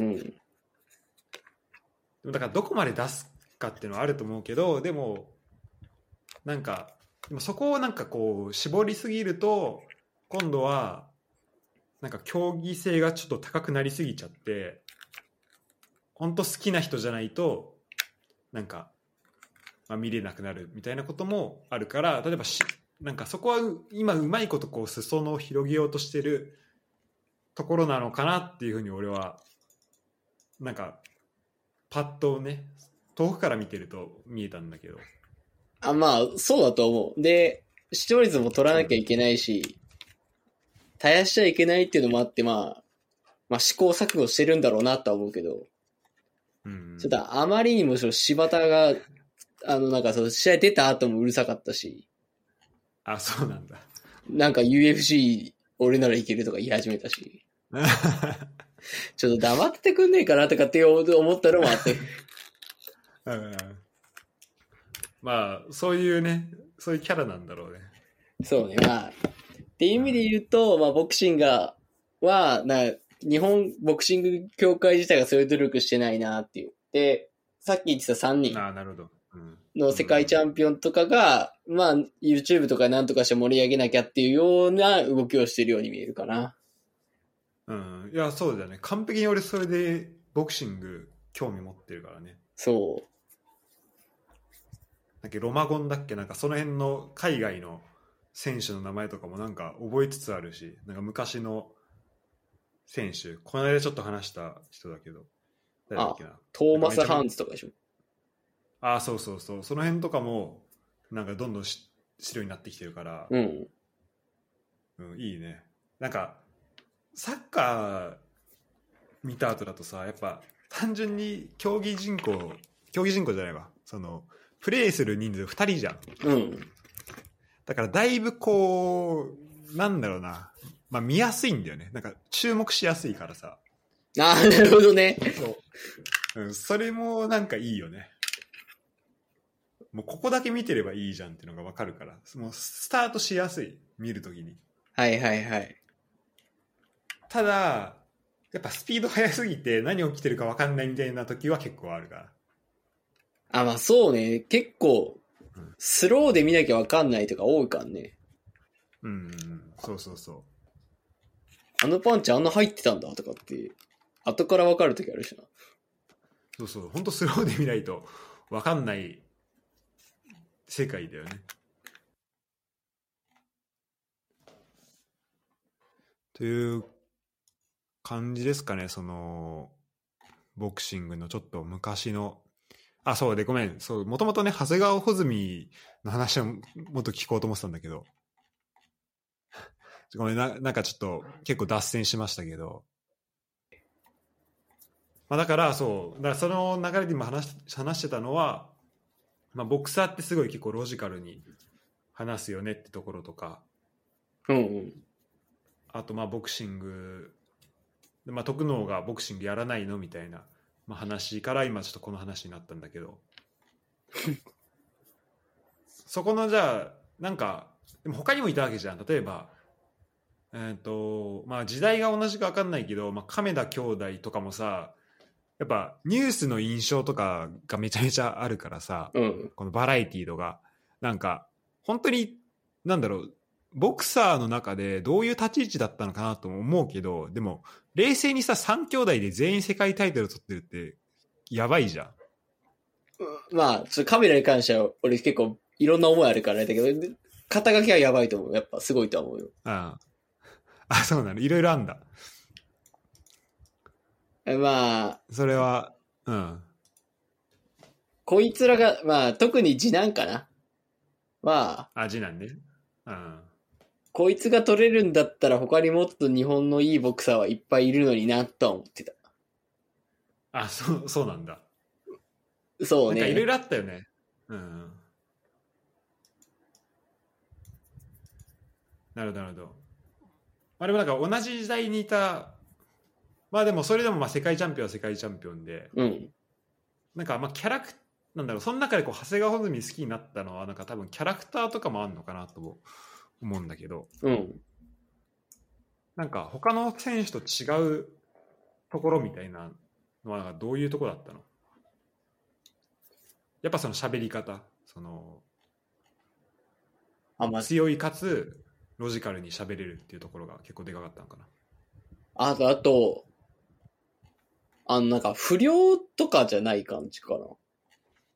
ああ、ももっとね。そう、なんか、うん、なんか、まっとうな人がまっとうに、ボクシングをスポーツとして始めて、みたいな。うん。っていうところから、なんかこう、まあちょっと朝倉未来とかさ、全然好きだけど、まあたまにこう、おみたいな感じの時あるじゃん。ちょっとその不良だった時の感じが出てる。出てる時とか、なんかそういうのがないのも好きだったのかな。もう純粋にアスリートとして、ああ、あそう、のボクシングやってるっていう。ところかな。あと母親が病気で、癌かなんかだったんだよね。で、なんかそれを、へ治療費とかも支えるためにとか心配させないために勝ち続けるって言って、でお父さんも早くいなくなっちゃっててさ、うんていうのもあって、なんかそこも、なんか糧にして頑張ってるところとかがかっこよかったんだろうなって今思うと思うわ。なるほどなるほど。いろんなストーリーを背負ってやってたってことなんだね。そうそうそう。なるほど。面白いね。だから徳野をこの間話したとこの間かその後か忘れた忘れたけどうん。これなんか格闘技系の人ってやっぱ2タイプいるって言ってたじゃんうん。そのボクシング、えー例えばボクシングだったらボクシング本当その長谷川穂積みたいにアスリートとして始めた人もいれば本当その不良から入った人なんかこの2タイプに大まかに分かれるって言ってたけど、うん。やっぱタイプとしてはそっちの、えー、とアスリート系がやっぱり好きっていう感じ？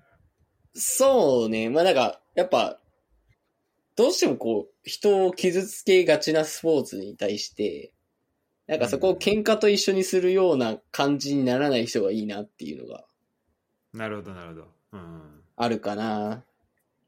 おーやっぱそこはちゃんと区別するべきだし、うんうんそれを意識してやってる人がいいなって思うよね。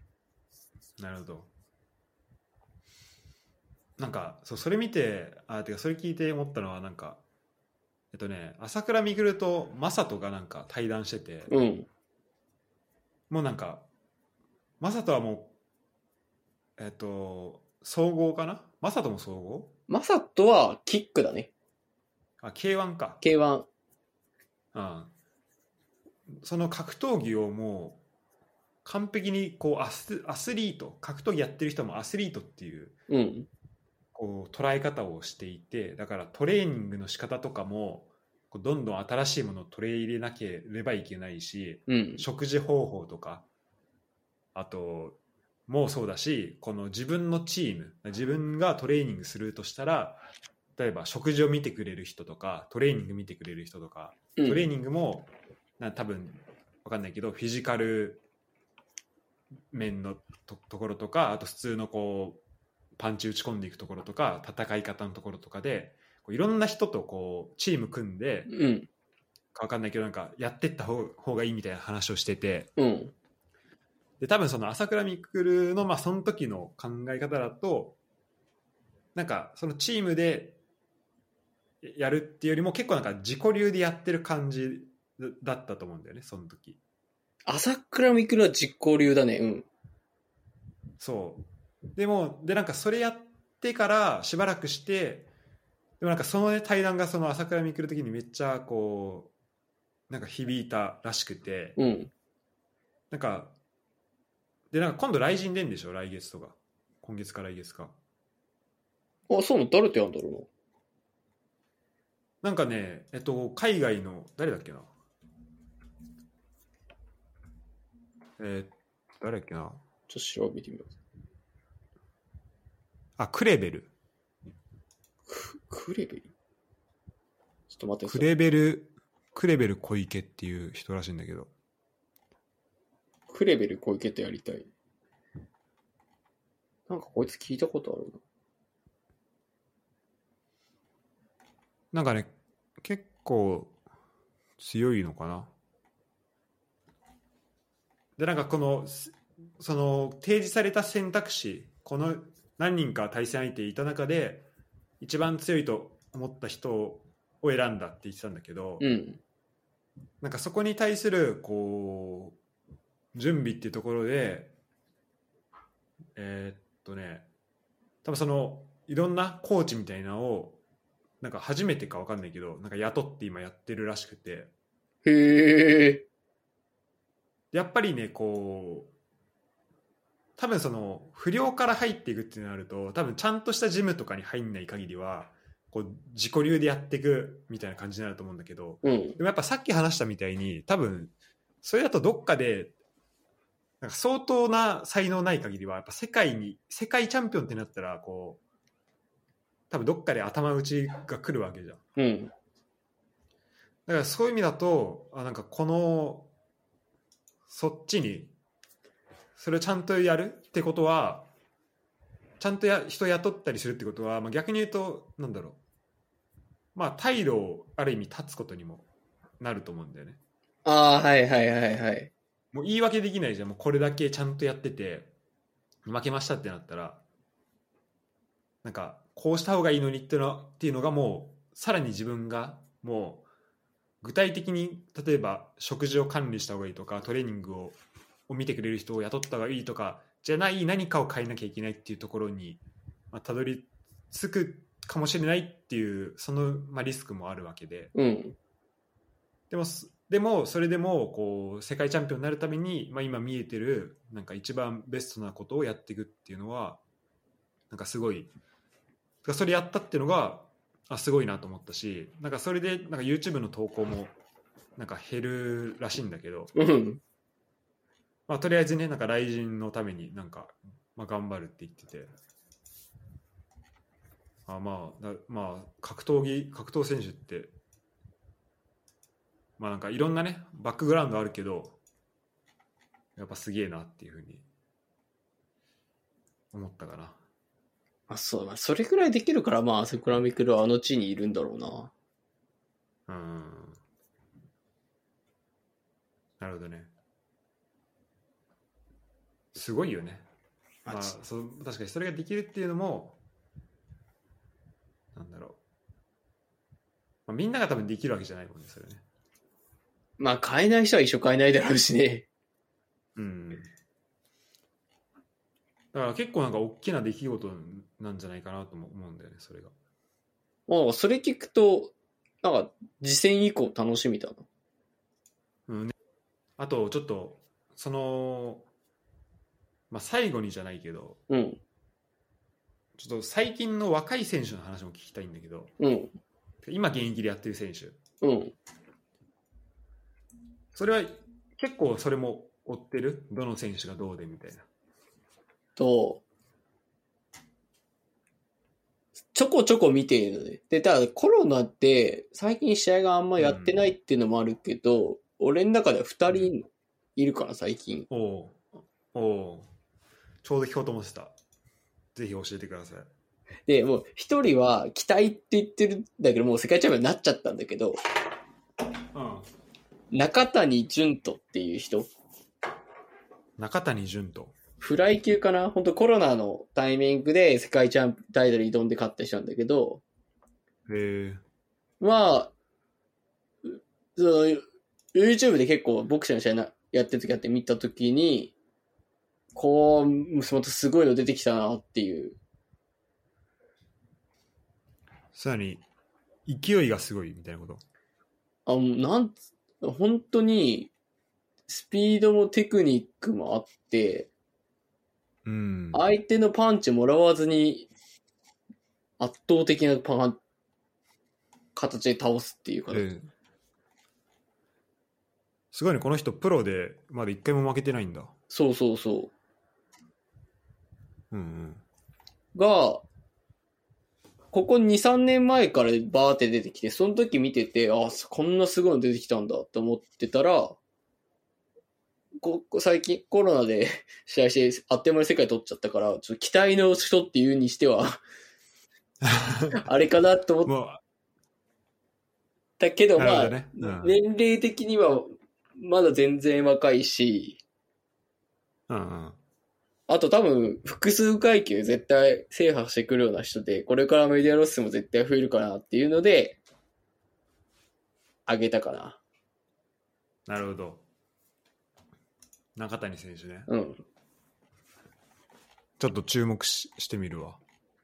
ぜひぜひ。これさ、じゃあ今だと、あ、でもそっか。えっ、と、フライ級は王者になったけど、うん。例えば日本人とか、まあ、世界でもいいけど、なんかこの有名な選手とこれから当たりそうみたいなのってある？例えばフライ階級1個上げたらとか。あの、階級1個上げたら、ちょっともう、落ち目になってるかもしれないけど、それこそいつはロマローマン・ゴンザレスやるかもしれないね。あ、そうなんだ。とか、最近負けて言われてる人ね。そうそうそう。うんとか負けちゃ、最近負けちゃったけど、田中恒成とか、あーあ、そこと同じなんだ。田中恒成確か今スーパーフライだから、そことあ、うんうん。やる可今中能性谷、うん、あ、可能性あるのね。あると思うよ。そう中谷潤人は今フライ級ででその上がスーパーフライなのかそそそこがねまだね正直全然覚えられてないのよその順番がう。いや、これは難しいと思うわ。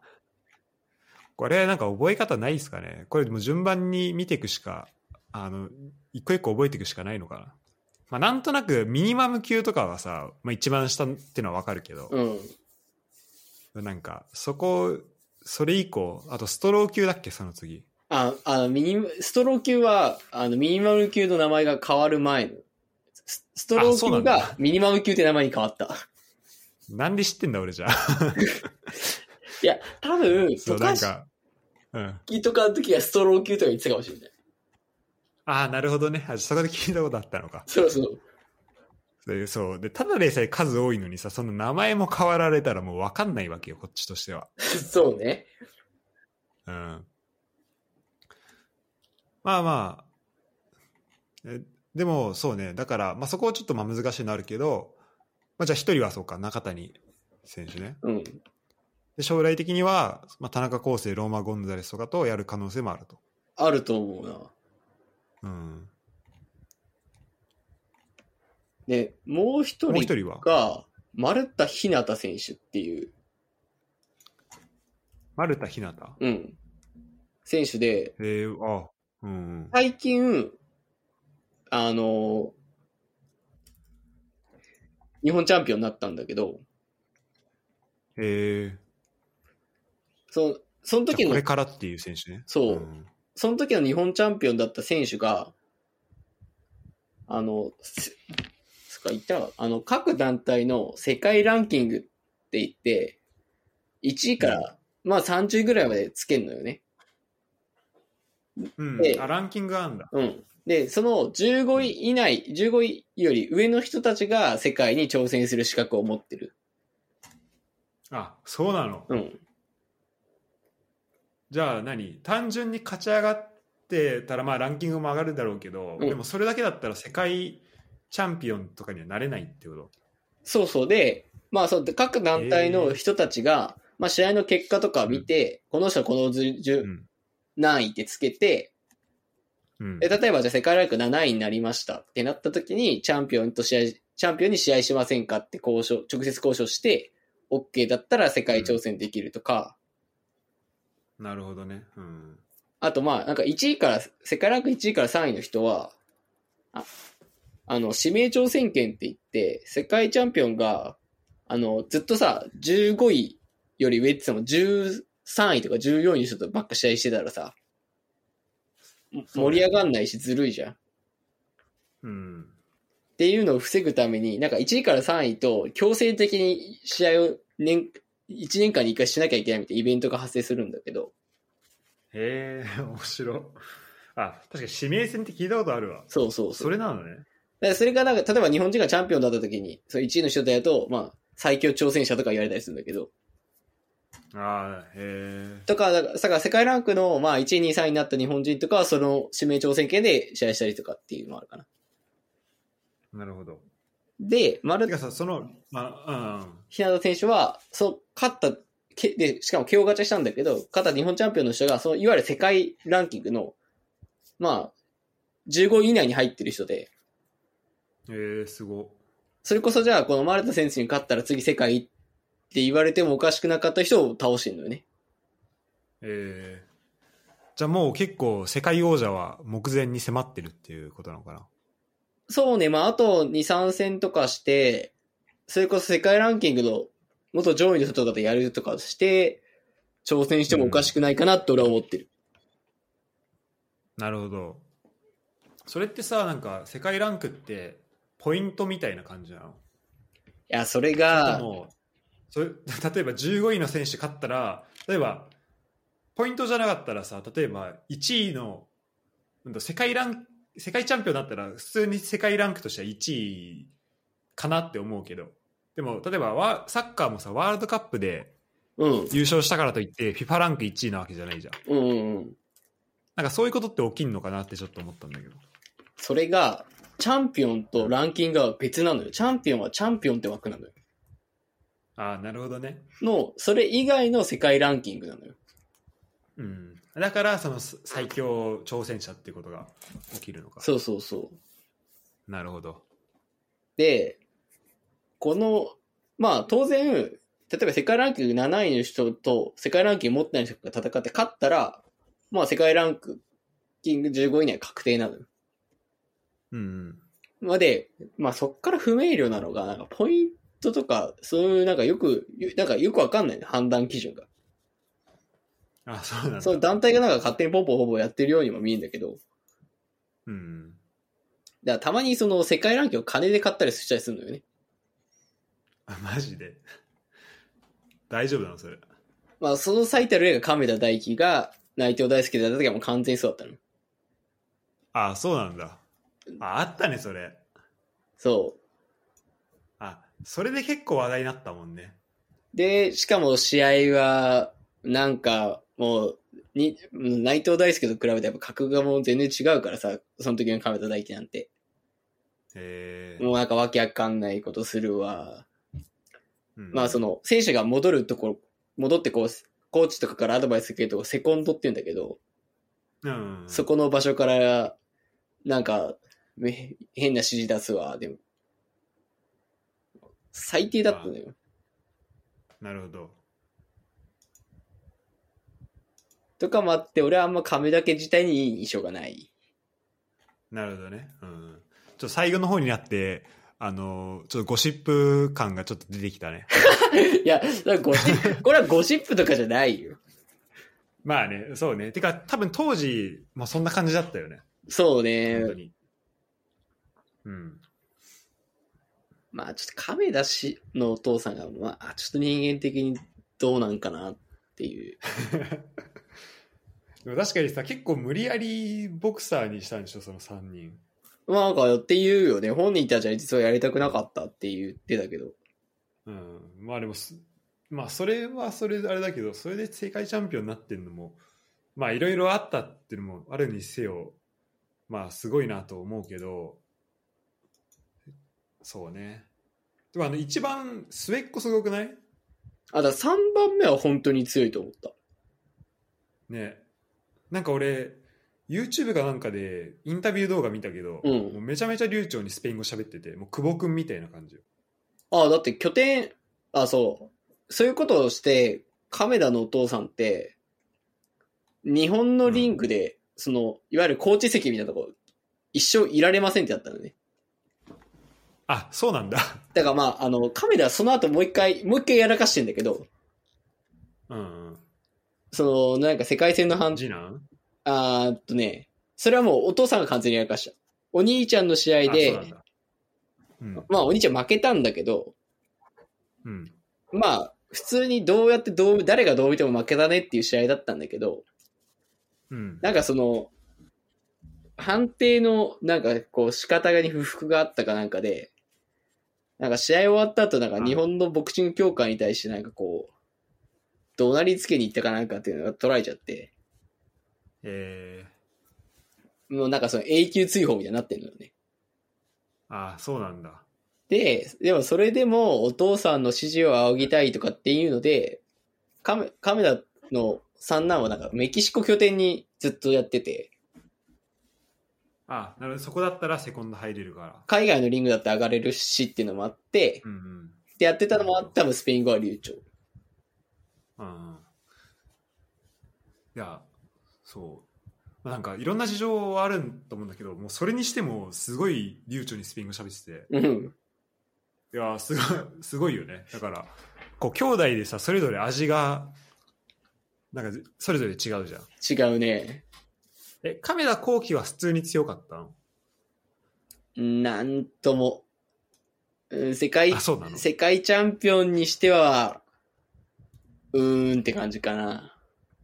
あそうなんだで、まあ、その当時強かった人、日本人と全くやろうとしなかったんよね。えで、その世界戦自体も、まあ、いわゆる判定勝負だからさ、ー、うんうんえ、本当にこの採点なの？みたいな。の、まあ、確かに KO で終わんないこと結構あるもんねそうそうそう。そ見てて見て思うけど、うん、っていうのとか、まあ、しょっぱい試合も多かったし、なるほどで、まあなんかそのしょっぱい試合する割にはわーわー吠えるから、うん俺的には何なんだこいつと思って思ってはいた思ってはいたね。まあでもなんか、人はいい人なんだろうなとはすごい思うけど。すごい優しいよね喋り方ねそう。とか、多分まあビッグマウス的なところだキャラではあると思うんだけどまああれは完全にキャラ付けって言ってたね。やっぱ目立つために目立つためにっていうので。ああそうなんだうん、うんまあ、完璧に成功してるよねそれはいやだから本当になんか、でもボクシングスタイル自体は本当にこう、小心者のボクシングスタイルだったけど。へえああ面白いなあの次男はさカメラ大輝だっけ？大輝。はなんかそうえっとしその内藤大輔との試合でなんかあったのは確かに覚えてて、うん。その後の会見かなんかでも結構あのやらかしてたと思うんだけど、うん。その後になんかねあれなんだっけやらかししくじり先生か？ああ、はいはいはいはい。なんか出てたじゃん出てたね。うん。で俺それちゃんと見てないけどでもなんか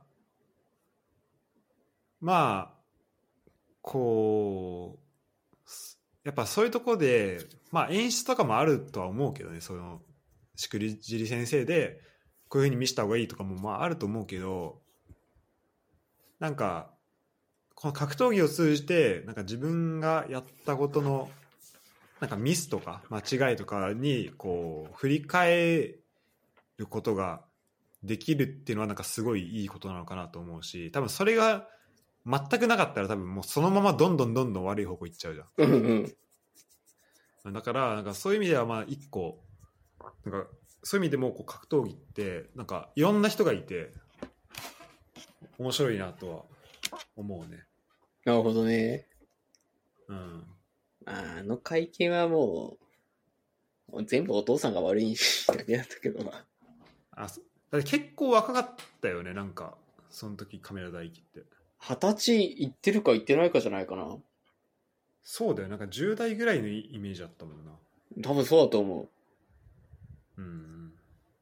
で、まあ、キャラ付けで多分あんな風にやらして大炎上したみたいな感じだったもんな。うん。そのね10歳後半10代後半ぐらいでさもうあんな会見まあねきついよね。冷静に考えたら。いくらススポーツに打ち込んでるとはいえさ。まあ本当はそこでもちゃんと受け答えとかもし、まあ、できてってのはあるんだろうけど。結局、尻拭いしたの全部亀田光輝長男だからな。うん、あなんかそうそのイメージあるんだよね。だ結構このおお兄ちゃんはすごいなんか、うん、その辺をちゃんとこうせなんだろう。まあ尻拭いっていうの？をしたっていうイメージはあるかな。なんか、やっぱお父さんがあんな感じだから、兄弟3人頑張ろうみたいな結束が強くて、お兄ちゃんはそこら辺の調整が一番うまかったっていう。なるほどね。お父さんそんなやばかったんだっけ？なんか 全然そんそこまでやばいって印象は正直なかったんだよね。ああ、もうなんかほんと半グレみたいなことしちゃうから。あそうなんだ。いや、なんかその、うん。判定に不服があるなら不服があるでいいんだけど、うんそのなんかその、ボクシング協会の会長呼びつけて怒鳴りつけようとしたりとかさ。まあねちょっとそうねで、まあメディアの会見もまあ、わーわー言うわ。だし、うんうん、でもあれお父さんももともとプロレスの人だっけ？なんか、なんか格闘技かじってた人だった気がする。か格闘やってる人だよね、だうん。からまあそこもパフォーマンスに入ってるのかもしれないけどもしかしたらまあそう、まあパフォーマンス、なんかそのリンク上でやればいいんだけど、まあセコンドでなんか言うとか、うん、うん、なんか、その永久追放されるはされることをしてんのよなっていう気はするわ。でやっぱそこはなんか、まあね確かに結果ね、うん、なんかこう、見せ方とかじゃなくて、マジでこう、少年の部分が出てるなっていう気がしてる、俺は。なるほどね、まあ、ちょっと目に余るところが。うん。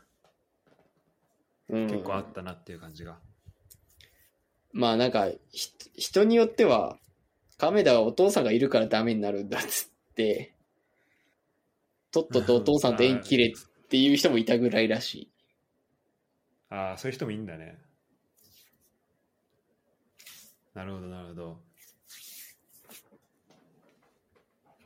まあそんなね亀田家多分みんな亀田家多分俺らの世代だったらみんな知ってるよね亀田家は知ってるね。一番取り上げられてたもんねテレビも出てたし、うん。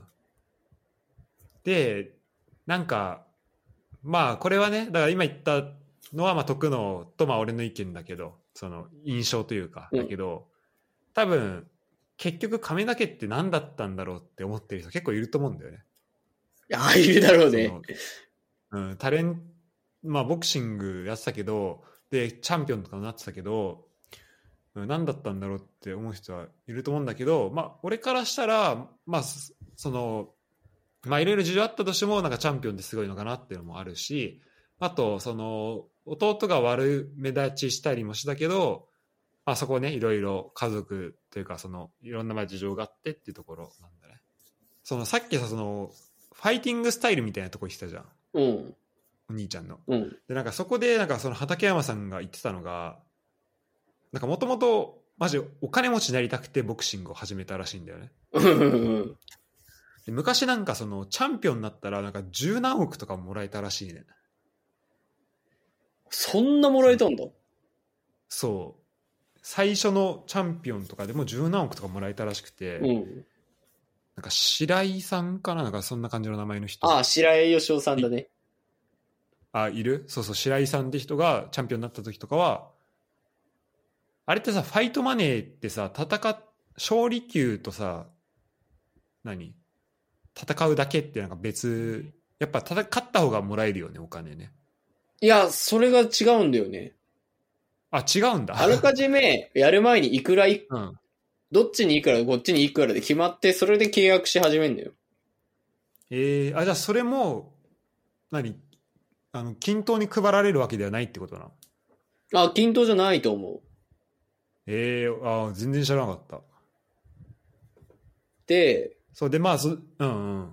だから、だから試合成立してるとお金が発生するから、たまに本当にマナーの悪い外人とかは、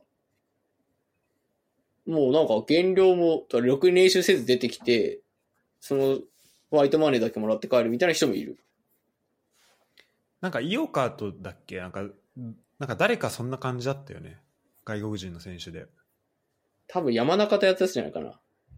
あ、山中か。うん。あの、ネリってあ。そうそう、山中だ。ネリってやつあ、そうそう、ネリネリ。うん、そうそうそう。あいつはもう、世界最悪の腕で、もう、あいつはマジで殺した方がいい。本当に。山中の引退試合を怪我したわ、あいつ、本当に。あ、引退試合やったんだ、それ。だからね、もう、あいつ、ちょっとネリに関してはね、本当に、なんか、マジでクソ問題児なんだけど、うん。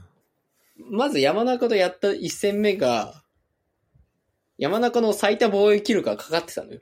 具志堅を超えるっていう。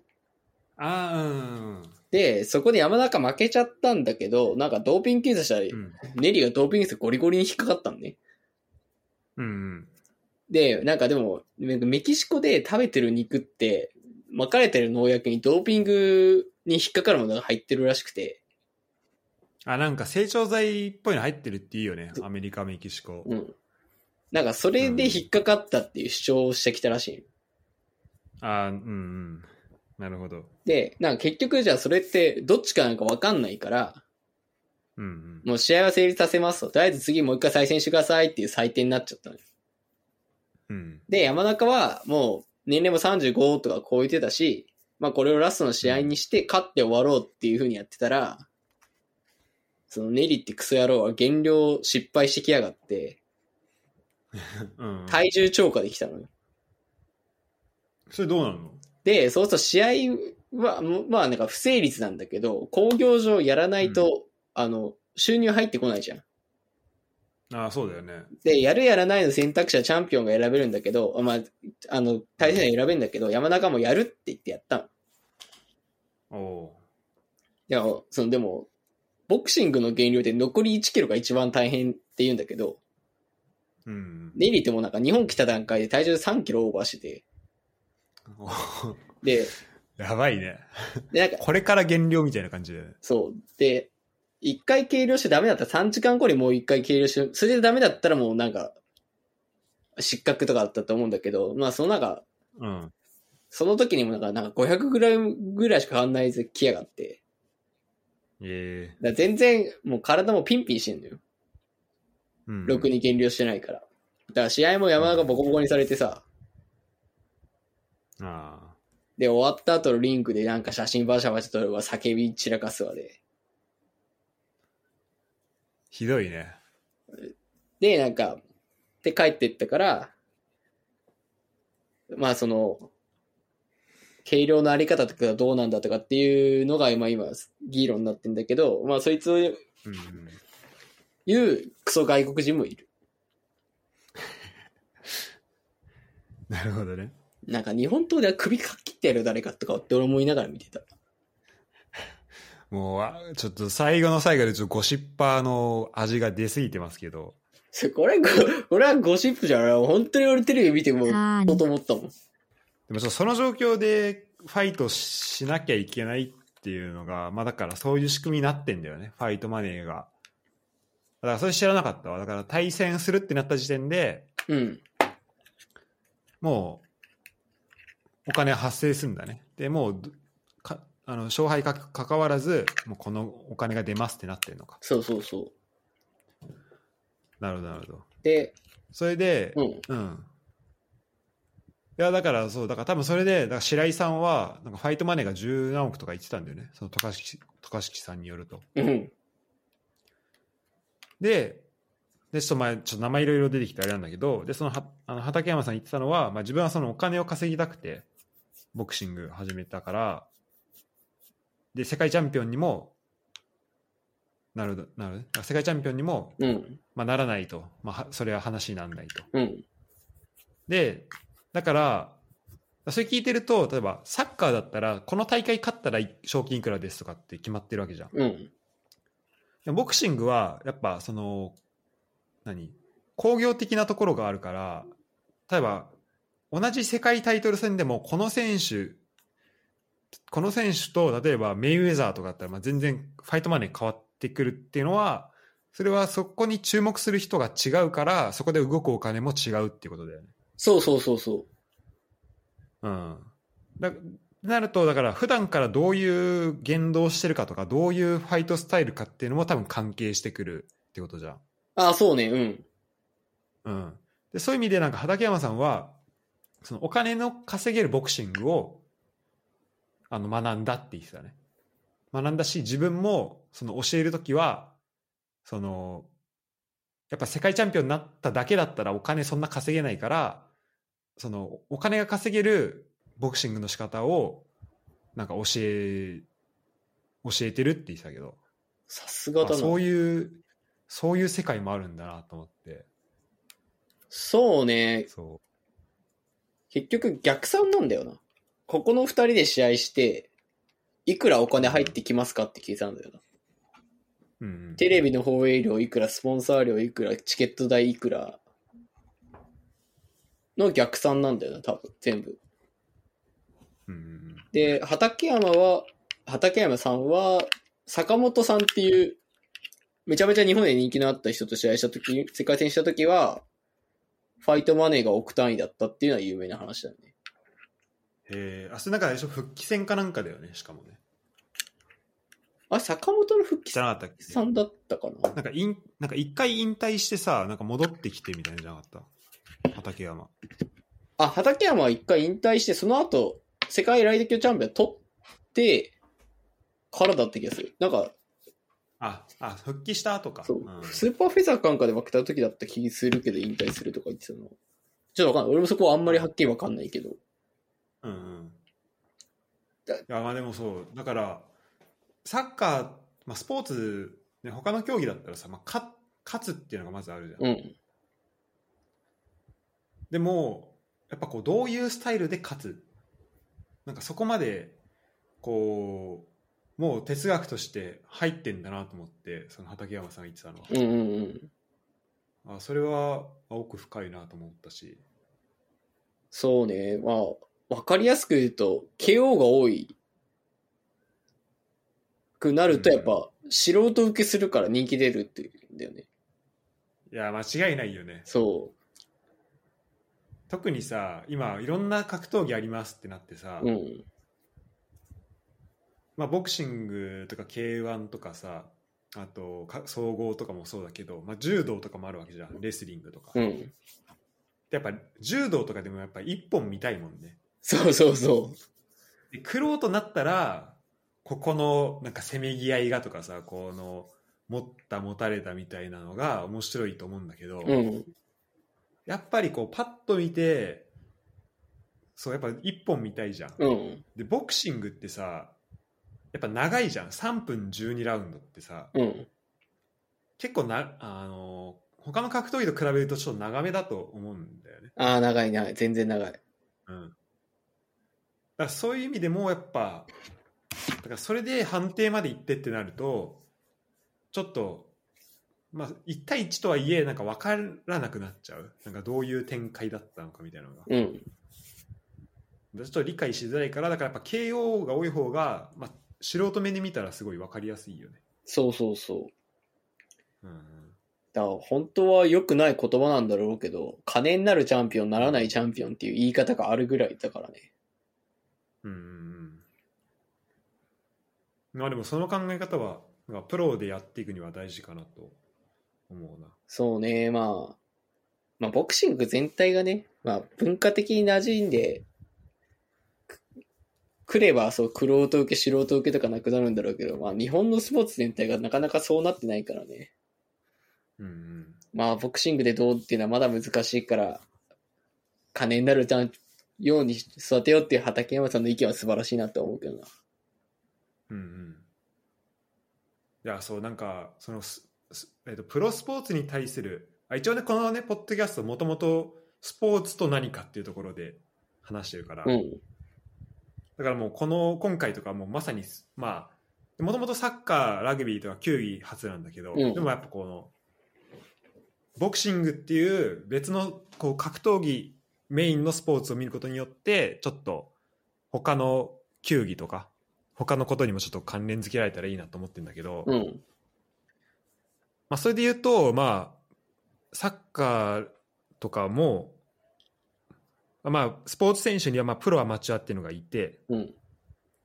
で、まあ、プロアマチュアでちょっと求められることが、まあ、違うっていうのはあるわけじゃん。うん。プロだったらそれやってるだけでお金もらえて、で、まあ、それに集中すればいいと。うん。でアマチュアはでも例えば企業働きながらあの練習してその2つあるわけよねフェーズがねうん。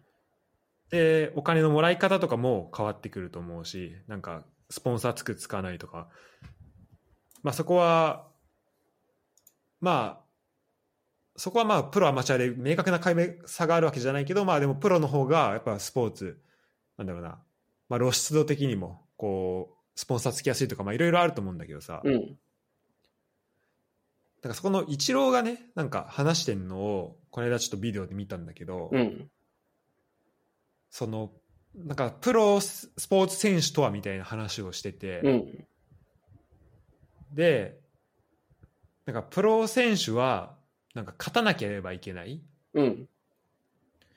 もうまずもう勝ちが第一にあるって、まあ、言う人がいるけど、うん。でもなんか僕はそうはそうは思わないうん。で勝たなきゃ終わりだっていうのはもう全然嘘でうん。例えば10対0で負けてる試合でもなんか1個スーパープレーがあればうん。それファンは喜ぶし楽しませることができるから、うん。でそこのなんか見せ方というかうん。アマチュアだったらアマチュアでその結果を追求していくっていうのはまあ一個あるけどそのプロはそのなんかどうやってファンを楽しませるかとかそこも考えなければいけないっていうふうに言ってておー。なんかそれって結構俺がなんか思ってたのとちょっと逆だったね今まで考えてたのと。てかなんかなんとなく思ってたのと逆というかなんかプロこそ結果をかなってなんとなく思ってたけどでも確かに言われてみるといや本当そうだよなと思ってその通りよ。その通りだよ、本当に。ねいややっぱさなんか例えば俺とかだったらさ、まあ、レッツサポだからさうん。なんか、まあ、レッツずっと勝ってほしいって思ってるけどさ、まあ、冷静によくよく見返してみたらさ、まあ、この、まあ、1年間で負けることなんて何回もあるわけじゃん。うん。ある、ある、ある。うん、まあ、それスポーツだし、そういうレベルでやってるから。でも、じゃあ負けてたら、全く楽しめてないのか、勝ってなかったら楽しめないのかっていうと、別にそういうわけでもないしさ、あそう、そうねなんか。、そうなんかこうプロスポーツ選手っていうのをなんか全然勝ち負けだけで見てるわけじゃないなっていうのになんか気づいたのよ。あた確かにね。うん。なんかその考え方は面白いなと思ってもうなんかよで、それをなんかイチローが、うん。うん、言ってんのもうんすごいなとも思ったけど。でも確かに言われてみて気づいたな。うん、勝てって思ってるけど、普通に負けてる試合も全然見てるもんね。そうそうそう。なんかそれでも楽しめるわけじゃん。それってまあちょっと不思議ではあるよね。ああ、そうね。ある、ある意味では。うん。でもこれはなんか野球だから言えるっていうのは一個あるのかなと思う思うかな。そのっていうのは昇格降格がないじゃん。ないね、ない。はい。そう。だからっていうのは、まあ一個あるけど、でもまあ根本的に言いたいこととしては、だからまあサッカーだったら、その、例えば3対0で負けてて、なんかオーバーヘッド狙いに行って、こう、観客を見せるようなサッカうん。ーをしてて、それで確実なチャンスを逃してしまうみたいになったら、それも、まあ、なんだろうな、もう降格っていうさ、リスクがあるわけだから、うん。でそうなるとそもそもそのスポーツチームを成り立たせることができないとかっていうふうに、まあ、なっちゃう可能性もあるけど。でもその競技じゃないところで競技まあ競技の中でもいいけどそのなんかちょっとしたところでなんか見てる人を楽しませるとか,、うん。なんかそういうところ。なんか見るスポーツとしてのっていうところはなんかもっとこう変えれるところはあるはずだよね。日本のスポーツにしても。そうね、まあ、野球の場合はね、なんか一個一個のプレーが区切られてるから、多分見せやすいでもあるし、ね10-0で負けてても、守備でファインプレーはね、うん。で出るし、っていうのもあるけど、まあでもうん。言ってると、まあその通りだと思うよ、やっぱ。どう楽しませるかっていうのは、まあプレー中もそうだし、プレー外でもそうだしっていうところなんだろうなっていう。うんいや面白いよねそうね。まあでもやっぱそういうのがやっぱ足りてないんだろうな、日本のプロスポーツは。でさあの、まあ、これってなんか日本に限ったことじゃないと思ってて、うん。なんか今さあのちょっと前にスーパーリーグ構想ってあったじゃんヨーロッパサッカーのあったねであれとかってなんかそのフロンティノ・ペレスが、まあ、言ってたのはもう今このサッカー観戦離れがどんどん進んでいると。うんうんうん。てかまあ基本的にさ、まあ、これなんかネットリックスの社長も言ってたけどそのネットリックスの敵というかそのコンペティターはアマゾンプライムとかじゃなくて普通の他のサッカーとか、うん。もうあらゆるエンターテインメントがコンペティターになってるって言ってて、うん。まあ、要はこうみんな時間持ってる中でこう使える時間っていうのは決まっててでその中からじゃあ1時間はこれを見る1時間はこれを見るってどんどんそのもう時間の争いになってるわけじゃん今ってはいはいはいはい。うんだからまあそういう意味ではこのポッドキャストをそのある程度こう時間割いてくれてるのはまあすごいありがたいことではあるんだけどうん。まあ、まあそんな感じで、まあ、たとえヨーロッパ最高峰のリーグだったり世界最高峰の実力を持った選手チームであってもそこをうまくこう何ちあのそれをみんなが見てくれるわけではないっていうねそういう状況があったりとか、うん。あとある話題としてはあのフルマッチで見るのって結構負担じゃん。ああ、はいはいはい。だからもうハイライトで、んハイライトは見られるけど、フルではどんどん見られなくなっちゃうとかさ、うんうん。まああると思うのよ。で、なんかそうなった時に、あ昔は本当それこそ、もうテレビで、テレビに映ってる、テレビでやってるボクシングの世界タイトルマッチをもう家族みんなで見るとか、そういうことがあったかもしれないけど、もう今は、もうみんなそれぞれで、まあ、パソコンが手元にあるっていう状態だからさ、うん。スマホっていうパソコンが。うんうん。だから、それでもう好きなもののいろいろ見れるっていう状況で、なんか、まあ、これ俺ユダとね、ちょいちょいサッカーの話を定期的にしてんだけど、このポッドキャストで。あげてたよね、スーパーリーグの時にも。ああ、そうそうそうそう、そこでも言ったんだけど、やっぱなんか、多分どっかのタイン、なんかこのままで、まあ好きな人はもちろん見続けるとは思うんだけど、うん。なんかルールのこう試験的なこう変更というか構造の変更みたいなのがあってもいいのかなと思うんだよね。ああ、はいはいはい。うん。まあ、うん、まあそこをね、まあ、そうなった時に具体的にどうなるかっていうのは、まあ、全然あれなんだけど、だそこのきっかけになるのかなと思ってたの、そのスーパーリーグっていうのは。ああ、なるほどね、はい。うん。まあ、うん。すごい平たく言っちゃうとあれだもんね。今のままじゃダメだから、なんか変えようの一石投じた策だもんね。そうそうそうまあもちろんそこの裏でお金がめちゃめちゃ動くっていうのはあるんだけどまあでもやっぱあの言ってることは事実だと思うしまあ、なんかやっぱこの地上波じゃ、まあ、地上波をね見る人がそもそも減ってるっていうのもあるけど、うん、どうなんだろうな。まあ、あれ、まあ DAZN とかが囲っちゃってるから見る人が減ってるっていうのもあるかもしれないけどそもそも。でもやっぱそういう状況で放映権に頼らなきゃいけない状況が今、まあ、あるわけででも、ていうのはなんか素人目に見て思うかな、うん、まあ、ライトな層がライトなツールでどんどん見れるようになっちゃってるからね。そうそう。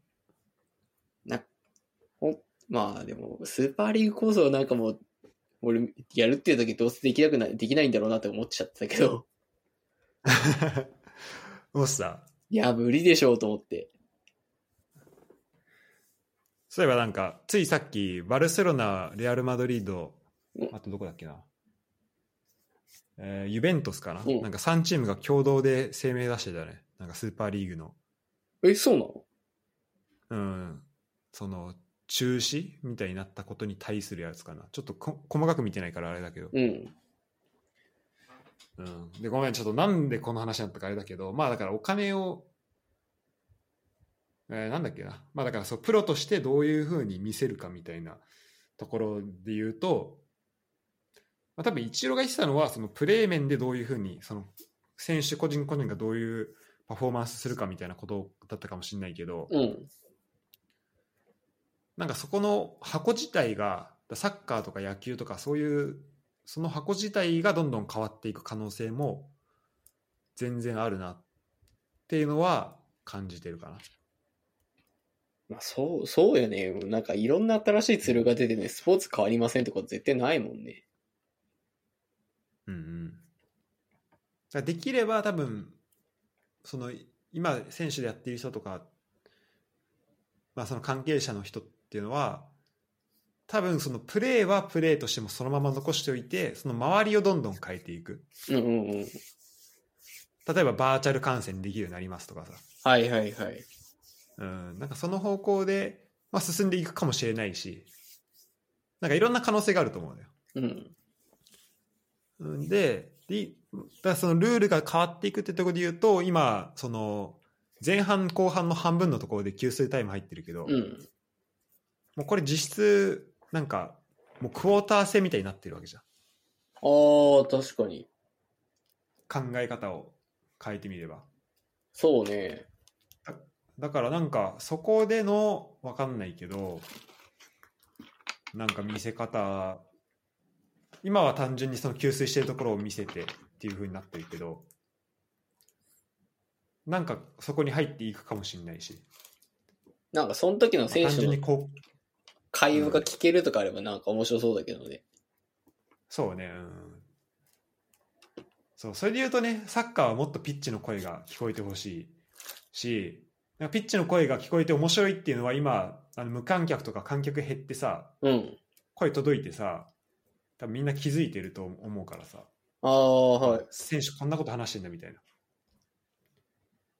で審判と選手ってこんなこと話すんだみたいなのってあるからさ、うん。でラグビーはさその審判が喋ってることがこう伝わってくるじゃんなんかあのマイクで話しつてるよね。そうそうそうで確かにラグビーってあのこのボールをなんか何秒以内に出さなきゃいけないとかってあるから、うん。でそのレフェリーの指示があってからあったら出さなきゃいけないとかがあるからそのそもそもレフェリーの声聞こえないとなんか何をなんでそのこの選手がこういう動きをしたか分かんないみたいなことになっちゃうから、うんうん。まあそういう結構ルールをなんかてかこうそこで起こってることを理解しやすいっていういうのもあって多分、まあ、テレビ向けにマイクつけてると思うんだけど、うん。でもあれって結構その審判が選手とどういうコミュニケーションを取ってるかっていうのがすごい伝わってくるし分かりやすくてでその日本でワールドカップあのや流行ったのも、まあ、現地開催っていうのももちろんあるけどその初心者でもなんか理解しやすい理解できるところをなんか見つけてきやすいっていう状況うん。は結構あったのかなと思う思うかななんかルールは分からんけどなんか審判と選手がなんか話してるの面白いとかさあとなんか中川家のさネタでさあのスクラム組む時の掛け声 ノッコースクラムって。そうそうそうとかあとクラッチタッチとかさ やってたな。そうそういうのとかさあのーもうこうお茶のままでさまああれはもともと細かすぎて伝わらん的な感じだったけどスタートとしてはそうね。でもそれをこうテレビで見ようと思えば見れる状況なわけじゃんうんうんうん。だからなんかサッカーもそのインカムみたいなのは全然つけていいのかなっていうふうに思うんだよねその審判が何喋ってるかっていうのを聞きたいしまあなんか別、そっちきっかけでハマる人も出てきてもいいしね。そうそうそうそうでそんなんすぐできないもんかなとは思うんだけどねだってラグビーでできてんだからさなんかできないわけはなさそう。やら、やらないだけなんじゃないかなって、やってないだけな気するけどね。ねとは思うかなまあ多分もしかしたらそこにそのえーっと国際サッカーフットボールみあ国際フットボール連盟みたいなうん。とこのそのルール決めるとこがあるから、うん。多分そことのなんか整合性を取るためにまあ多分独自のことをやりづらいみたいなのはあるかもしれないんだけど、うん。うんまあ、そういう意味だとほらもしスーパーリーグ作っちゃえばさ別に何ウェファー、フィファを完璧に、まあ、無視してやる予定だったから、うん。そしたらもう結構独自なそういう実験的なこともたくさんできたわけよ。ああ、なるほどね。うん、っていうのもちょっとね楽しみだったんだけど、まあ、ちょっとこれから、まあ、まだまだ動きはありそうなんで。なんかどうやら完全に死んだわけではなさそうだから。まあ実現はちょっとまあ難しそうだけど。今年とか少なくとも近いうちは、うんうんうん。うん、まあちょっとその辺も含めて注目したいなっていうところではあるね。そうね。やっぱ、まああれなんだろうな。なんか竹原とか畠山とかも言ってたけど、やっぱどっか団体がしっかりしすぎてると新しいことなかなかできないっつって、うん。そのなんかボクシングもそれでやっぱ他の格闘技と比べて取り組みが遅れてるっていうふうに。うん。って声を上げてるしね。そうだよね、まあ、伝統あればあるほど、まあ、今回もプレミアリーグの反発がすごかったからね。プレミアから6チーム出そうとして、なんかファンからもこう、あれ？イギリス政府が止めたんだよね。だってボリス・ジョンソン声明出してんだからね そうだよね。あのなんか、イギリス版トランプみたいなやつがなんかわーわー言ってたもんな。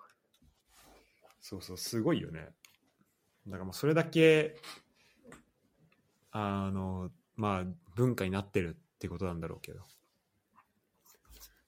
まあということでまあ競技は違いますけど、うんまあ、ボクシングもだから俺は俺としてはその本当ボクシング入るきっかけはその3人のチャンネルかなうんうんうん。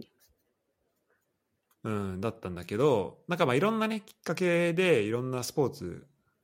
で、俺結局、その、話は聞いてんだけど、うん。全然見てないのよ、動画。そうなんだ。あの、ボクシプレイ動画。はいはいはい。なんか、井上、井上尚弥のなんか、KO 集みたいなのは見たけど、うん。その試合をちゃんと見てないから、その、好きになってから。うん。てかみあのボクシング興味持ち始めてから。だからちょっとそれはそれでやんなきゃなと思ってるけど、でも、なんかこういう楽しみ方でもなんかいいのかなとは思うんだよね。なんか、サッカー興味あるけど、サッカーの試合フルで見なきゃいけないってわけじゃないじゃん。そうね。うん。別にハイライトだけでもいいと思うし、なんなら、プレー集とかさ、そこじゃないところの話してるところだけでもいいと思うし。うんうんうん。うん。だからまあいろんなね、楽しみ方ができるといいのかなっていうふうには思うかな。まあそうね。別に、その競技が好きであれば、楽しみ方は個人の自由だしね。そうそう。あと俺ちょっとさ、あとワントピック話したいことあるんだけど、時間大丈夫？大丈夫よ。うん。あとまあ10分ぐらいで。うん。いや、そう。さっきさ、その、徳能が言ってた、まあ、注目してる選手っていうところで2人挙げてもらったけど、うん。俺もいなんか一応1人いて、うん。でそれさっき名前出たけど、あの、田中康生ね、はいはいはいはい。が、結構、なんだろうな、まあ、プレーはね、だから見てないのよ。言ってたね。うん。プレー見てないんだけど、うん。あのね、やっぱ話し方というか、その、なんだろう、本当こう、理路整然としてんだよね、その考えてることとかが。あ、俺もインで、インタビューとか見て思ったことある。あ、本当うん。えちなみにさ、田中康生って、ファイトスタイル的にはどんな感じなの？なんか、めっちゃ手数が多いというか、結構前がかりみたいな感じのことはなんか言ってたんだけど。あ、もうその通りで、もう、うん本当に、あの、さっき言った畠山さんが言ってたっていう、金になる、まさに金になる人。ああ、もう KO 多くてみたいな。そう。で、まあなんかよくさ、日本人は、こう、パワーで勝てないからテクニックだとかっていう、まあなんかそ、うんまあそれも古い考えだなと思うけど、言う人がいる中で、田中康生はパワーもスピードもぶっちぎって倒すスタイルかな。ああ、そうそう。スピードがすごいらしいね。もう、はい、うん、すごいね。うん。だから本当分かりやすく相手を圧倒して倒す選手だよね。えーしかもあれでしょ、なんか、すえっ、と、日本最速か世界最速かでこう、5戦目とかで世界チャンピオンになってさ、うん、うん、そで、3階級だっけ？か4階級制覇して、で、その次のやつの勝負のところで、この間、井岡和人とやって、まあ、負けたっていう試合だったんでしょ？う。そう、4階級が世界最速で取れるかもで負けちゃったね。ああ、なるほどね。うんうん。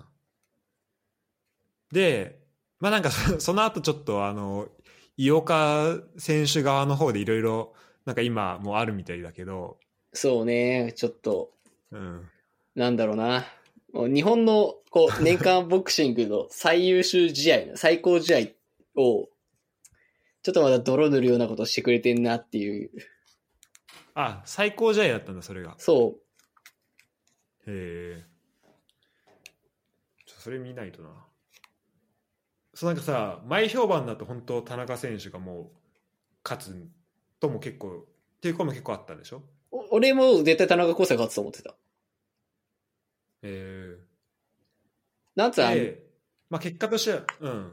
あ、こう、なんかこう、ウィーレとかでさ、うん、ゲームとかやるときさ、この人の能力値とか出てくるじゃん。あ出てくるね。で、チームの能力とか出てくるので、比較、な能力値比較すると田中康生の方が、数値は強いって感じかな。えーまあそのねあの今ちょっと話題になってるから、まあ、どこまで本当か分かんないっていうのも含めてちょっとまあ難しいけどでもそこは面白いところだよね。その単純な能力値、まあ、これ全部のスポーツそうだと思うけど、うん。単純な能力値だけではやっぱ比較できないっていうところ。うんうん。でこうやっぱ相手を研究してその相手の弱みをあの利用していけば、まあ、勝てるしだからそのためにこう相手をちゃんと見なきゃいけないっていうのも、まあ、あると思うし。うん。でまあ結局え試合見た？徳の。お俺生で見てた。見てた、うん。どうどうだった？どういう展開になったの？最初は、まだ、まあなんか、多分、井岡サイドの作戦で言うと、うん井岡の勝ってる部分はボクシングテクニックだっていう捉え方をしてるのね。かうんうんで、その中で田中康生のまあ、唯一の弱点という面で言うと、あのまあ、あのディフェンスが弱いのよ。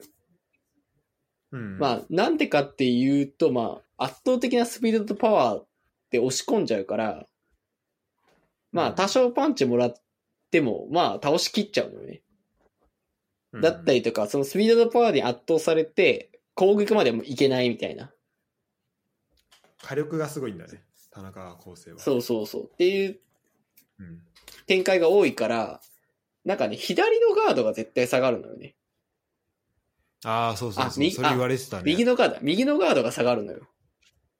うんうんうんで、そこに、ボクシングテクニックなり井岡だったらカウンターを打ち込めるだろうと。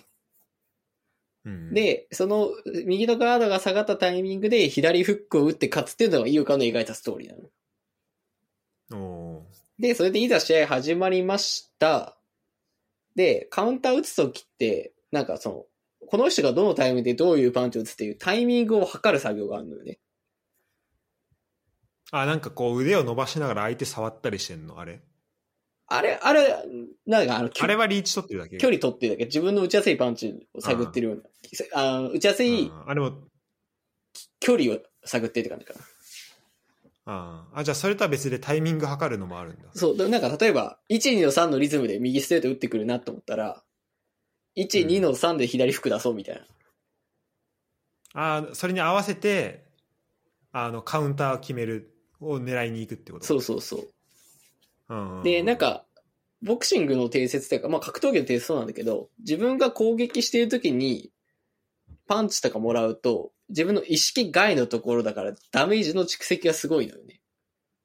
うんうんうんもらってないはずのパンチもらってるって、あれってなるっていうので。なるほどねで、井岡はその左フック打つために、最初の前半のラウンドは、田中康生のスピードとかパワーになれるために、ちょっと様子を見てたんだよね。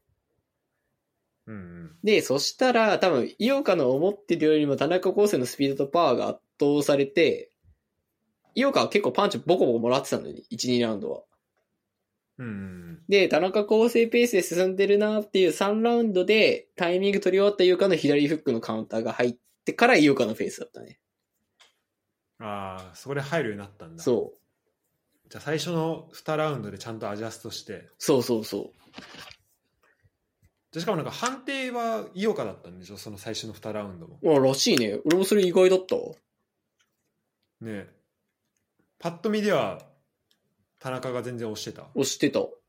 で、なんなら井岡パンチもらって顔腫れちゃったりとかしてたから、ああうんしあそそれ写真見たななんか心象的にもなんか、あ、井岡圧倒されてんなだったんだけどね。へえいやそうまあじゃあそれでで最終的に KO だっけ？最終的に KO。うん。まあ、その同じパンチもらって終わった。でも完璧に本当研究しして対策してそれががっつりはまったって感じだよねほんとがっつりハマったって感じだね。でそれをなんか振り返りを自分でしててで多分その3人のチャンネルに出た時もなんか話してたかな？それまだ出る前かな、まあ、なんかうん話してたんだけど、そのなんかそのガードが下がっててみたいなその自分の弱点をちゃんともう言ってたし、うん。で結構なんか自分はそのテクニックがあるってなんか言われがちだけどでも自分ではその基本的にスピードとパワーににこう振っているから、うん。だからそこであのなんだろうななんかテクニックあるように見えるけどでも実際はそういうわけではないからそこはなんかこれからみたいなことも言ってたし、まあ、ディフェンスのとこもそうだし、うん。あとなんか階級を上げたことによよるところのなんか違いっていうのがなんか思ってたよりもかなりでかくてうん。それをすごい感じたってことも言っててなんかそれをねすごいあの本当分かりやすく本当ボクシング何も知らなくてもなんか分かるように話しててうん。で自分のそのボクシングの結果だったりとかその練習に対するなんかし真摯な姿勢みたいなのもなんか見えてきて結構そのアスリート的なね考え方だなと思って、うん。話し方が、うん、だからそれもかっこいいなと思ってちょっと今注目うん。している選手ではあるかなこれからそうね、多分、今後も、またもう一回世界チャンピオンになるんだろうな、なってくれるだろうなって思ってるな。うんうんうんちょっとそうねもちろん日本帰ったら、なんか格闘技見に行きたいね。そうね。行きたいね。ほん、うん、状況良くなれば。そう、ほんとそれなんだよね。ほんとそうん。今無観、無観客とかでやってるの？ちょっとお客さん少なめとかでできてはいるのかな？いや、ボクシングは、なかなか止まっちゃってると思うわ。あ、本当。あの、ああれなんだよね。チャンピオンがさ、必ずしも東京起点とか関東起点にやってない人も結構いるから、ああ、そっか。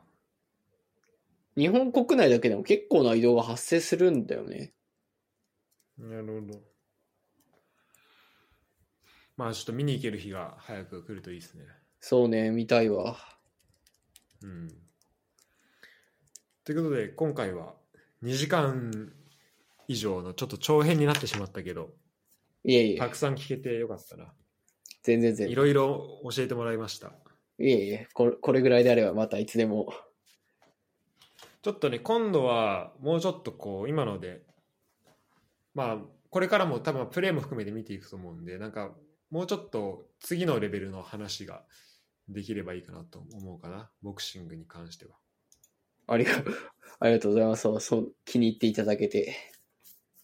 いやいや、さすがですね。まあちょっと、あの、ちょっと今回はゴシップ味が少なかったけど、まあでも途中で結構キレのある言葉もいただいたんで、ちょっとあれじゃ、僕としては、はい。ちょじうん、満足です。よかったです。満足していただけて。ちょ自分の思いを乗せすぎたかなとは思ったけど。まあまあ、それだけね、ボクシングに対する思い入れ、選手に対する思い入れっていうのが、まあ、あるってことで。えー、まあそんな2時間半だったんだけど、ちょっとね、これ聞いてる人に、えっと、お知らせというかあって。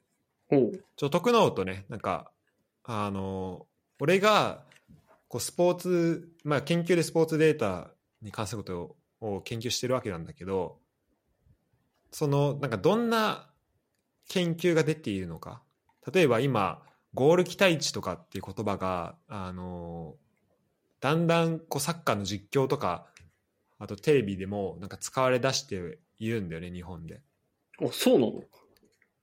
そうそうそう。なんかゴール期待値ってまあ簡単に言うとそのシュートがどれぐらいゴールに入りやすくなるかみたいな、うんうんうん。入りやすいかみたいなそういうまあ指標なんだけど、うん。なんか、でまあゴール期待値自体は多分7年ぐらい前からあんのかな。へえ。、で、あの、どんどん使われるようになってきてるんだけど、なんかその辺のなんかスポーツデータ、はいはい。スポーツアナリティクスのなんか結構論文を読んでるからあのその辺で得たこととかをちょっと徳能と話すっていうのをちょっとねてちょっと定期的にやっていければなと思ってて。はいはいはい。うん。っていうことだよね。なんで徳能は本当フラットに聞いてもらう。うん。もう。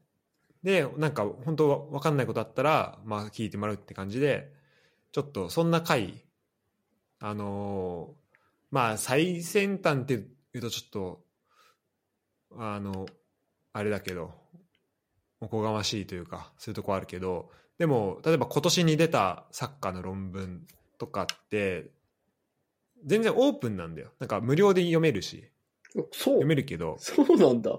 うん。そうそう、読めんだけど、ただ、まあ、英語だしさ、うん。なんか、長いしさ、多分、あんま読まないと思うんでね。あの、研究とかやんない限りは。俺も読んでなかったし。うんうんうん。だから、その中でちょっと面白い部分とかがあったら、あの、ピックアップして、それを話すっていうね、エピソードを取れればっていうふうに思ってます。はい。ぜひお願いします。はい。ということで、えー今回は特ノート取りました。次回は、そうね、そのスポーツデータ系のことで、えーか、もしくは、えーまたね、ボクシングとかで話せればなと思ってます。はい。ぜひお願いします。はい。それではまた。はい。ありがとうございました。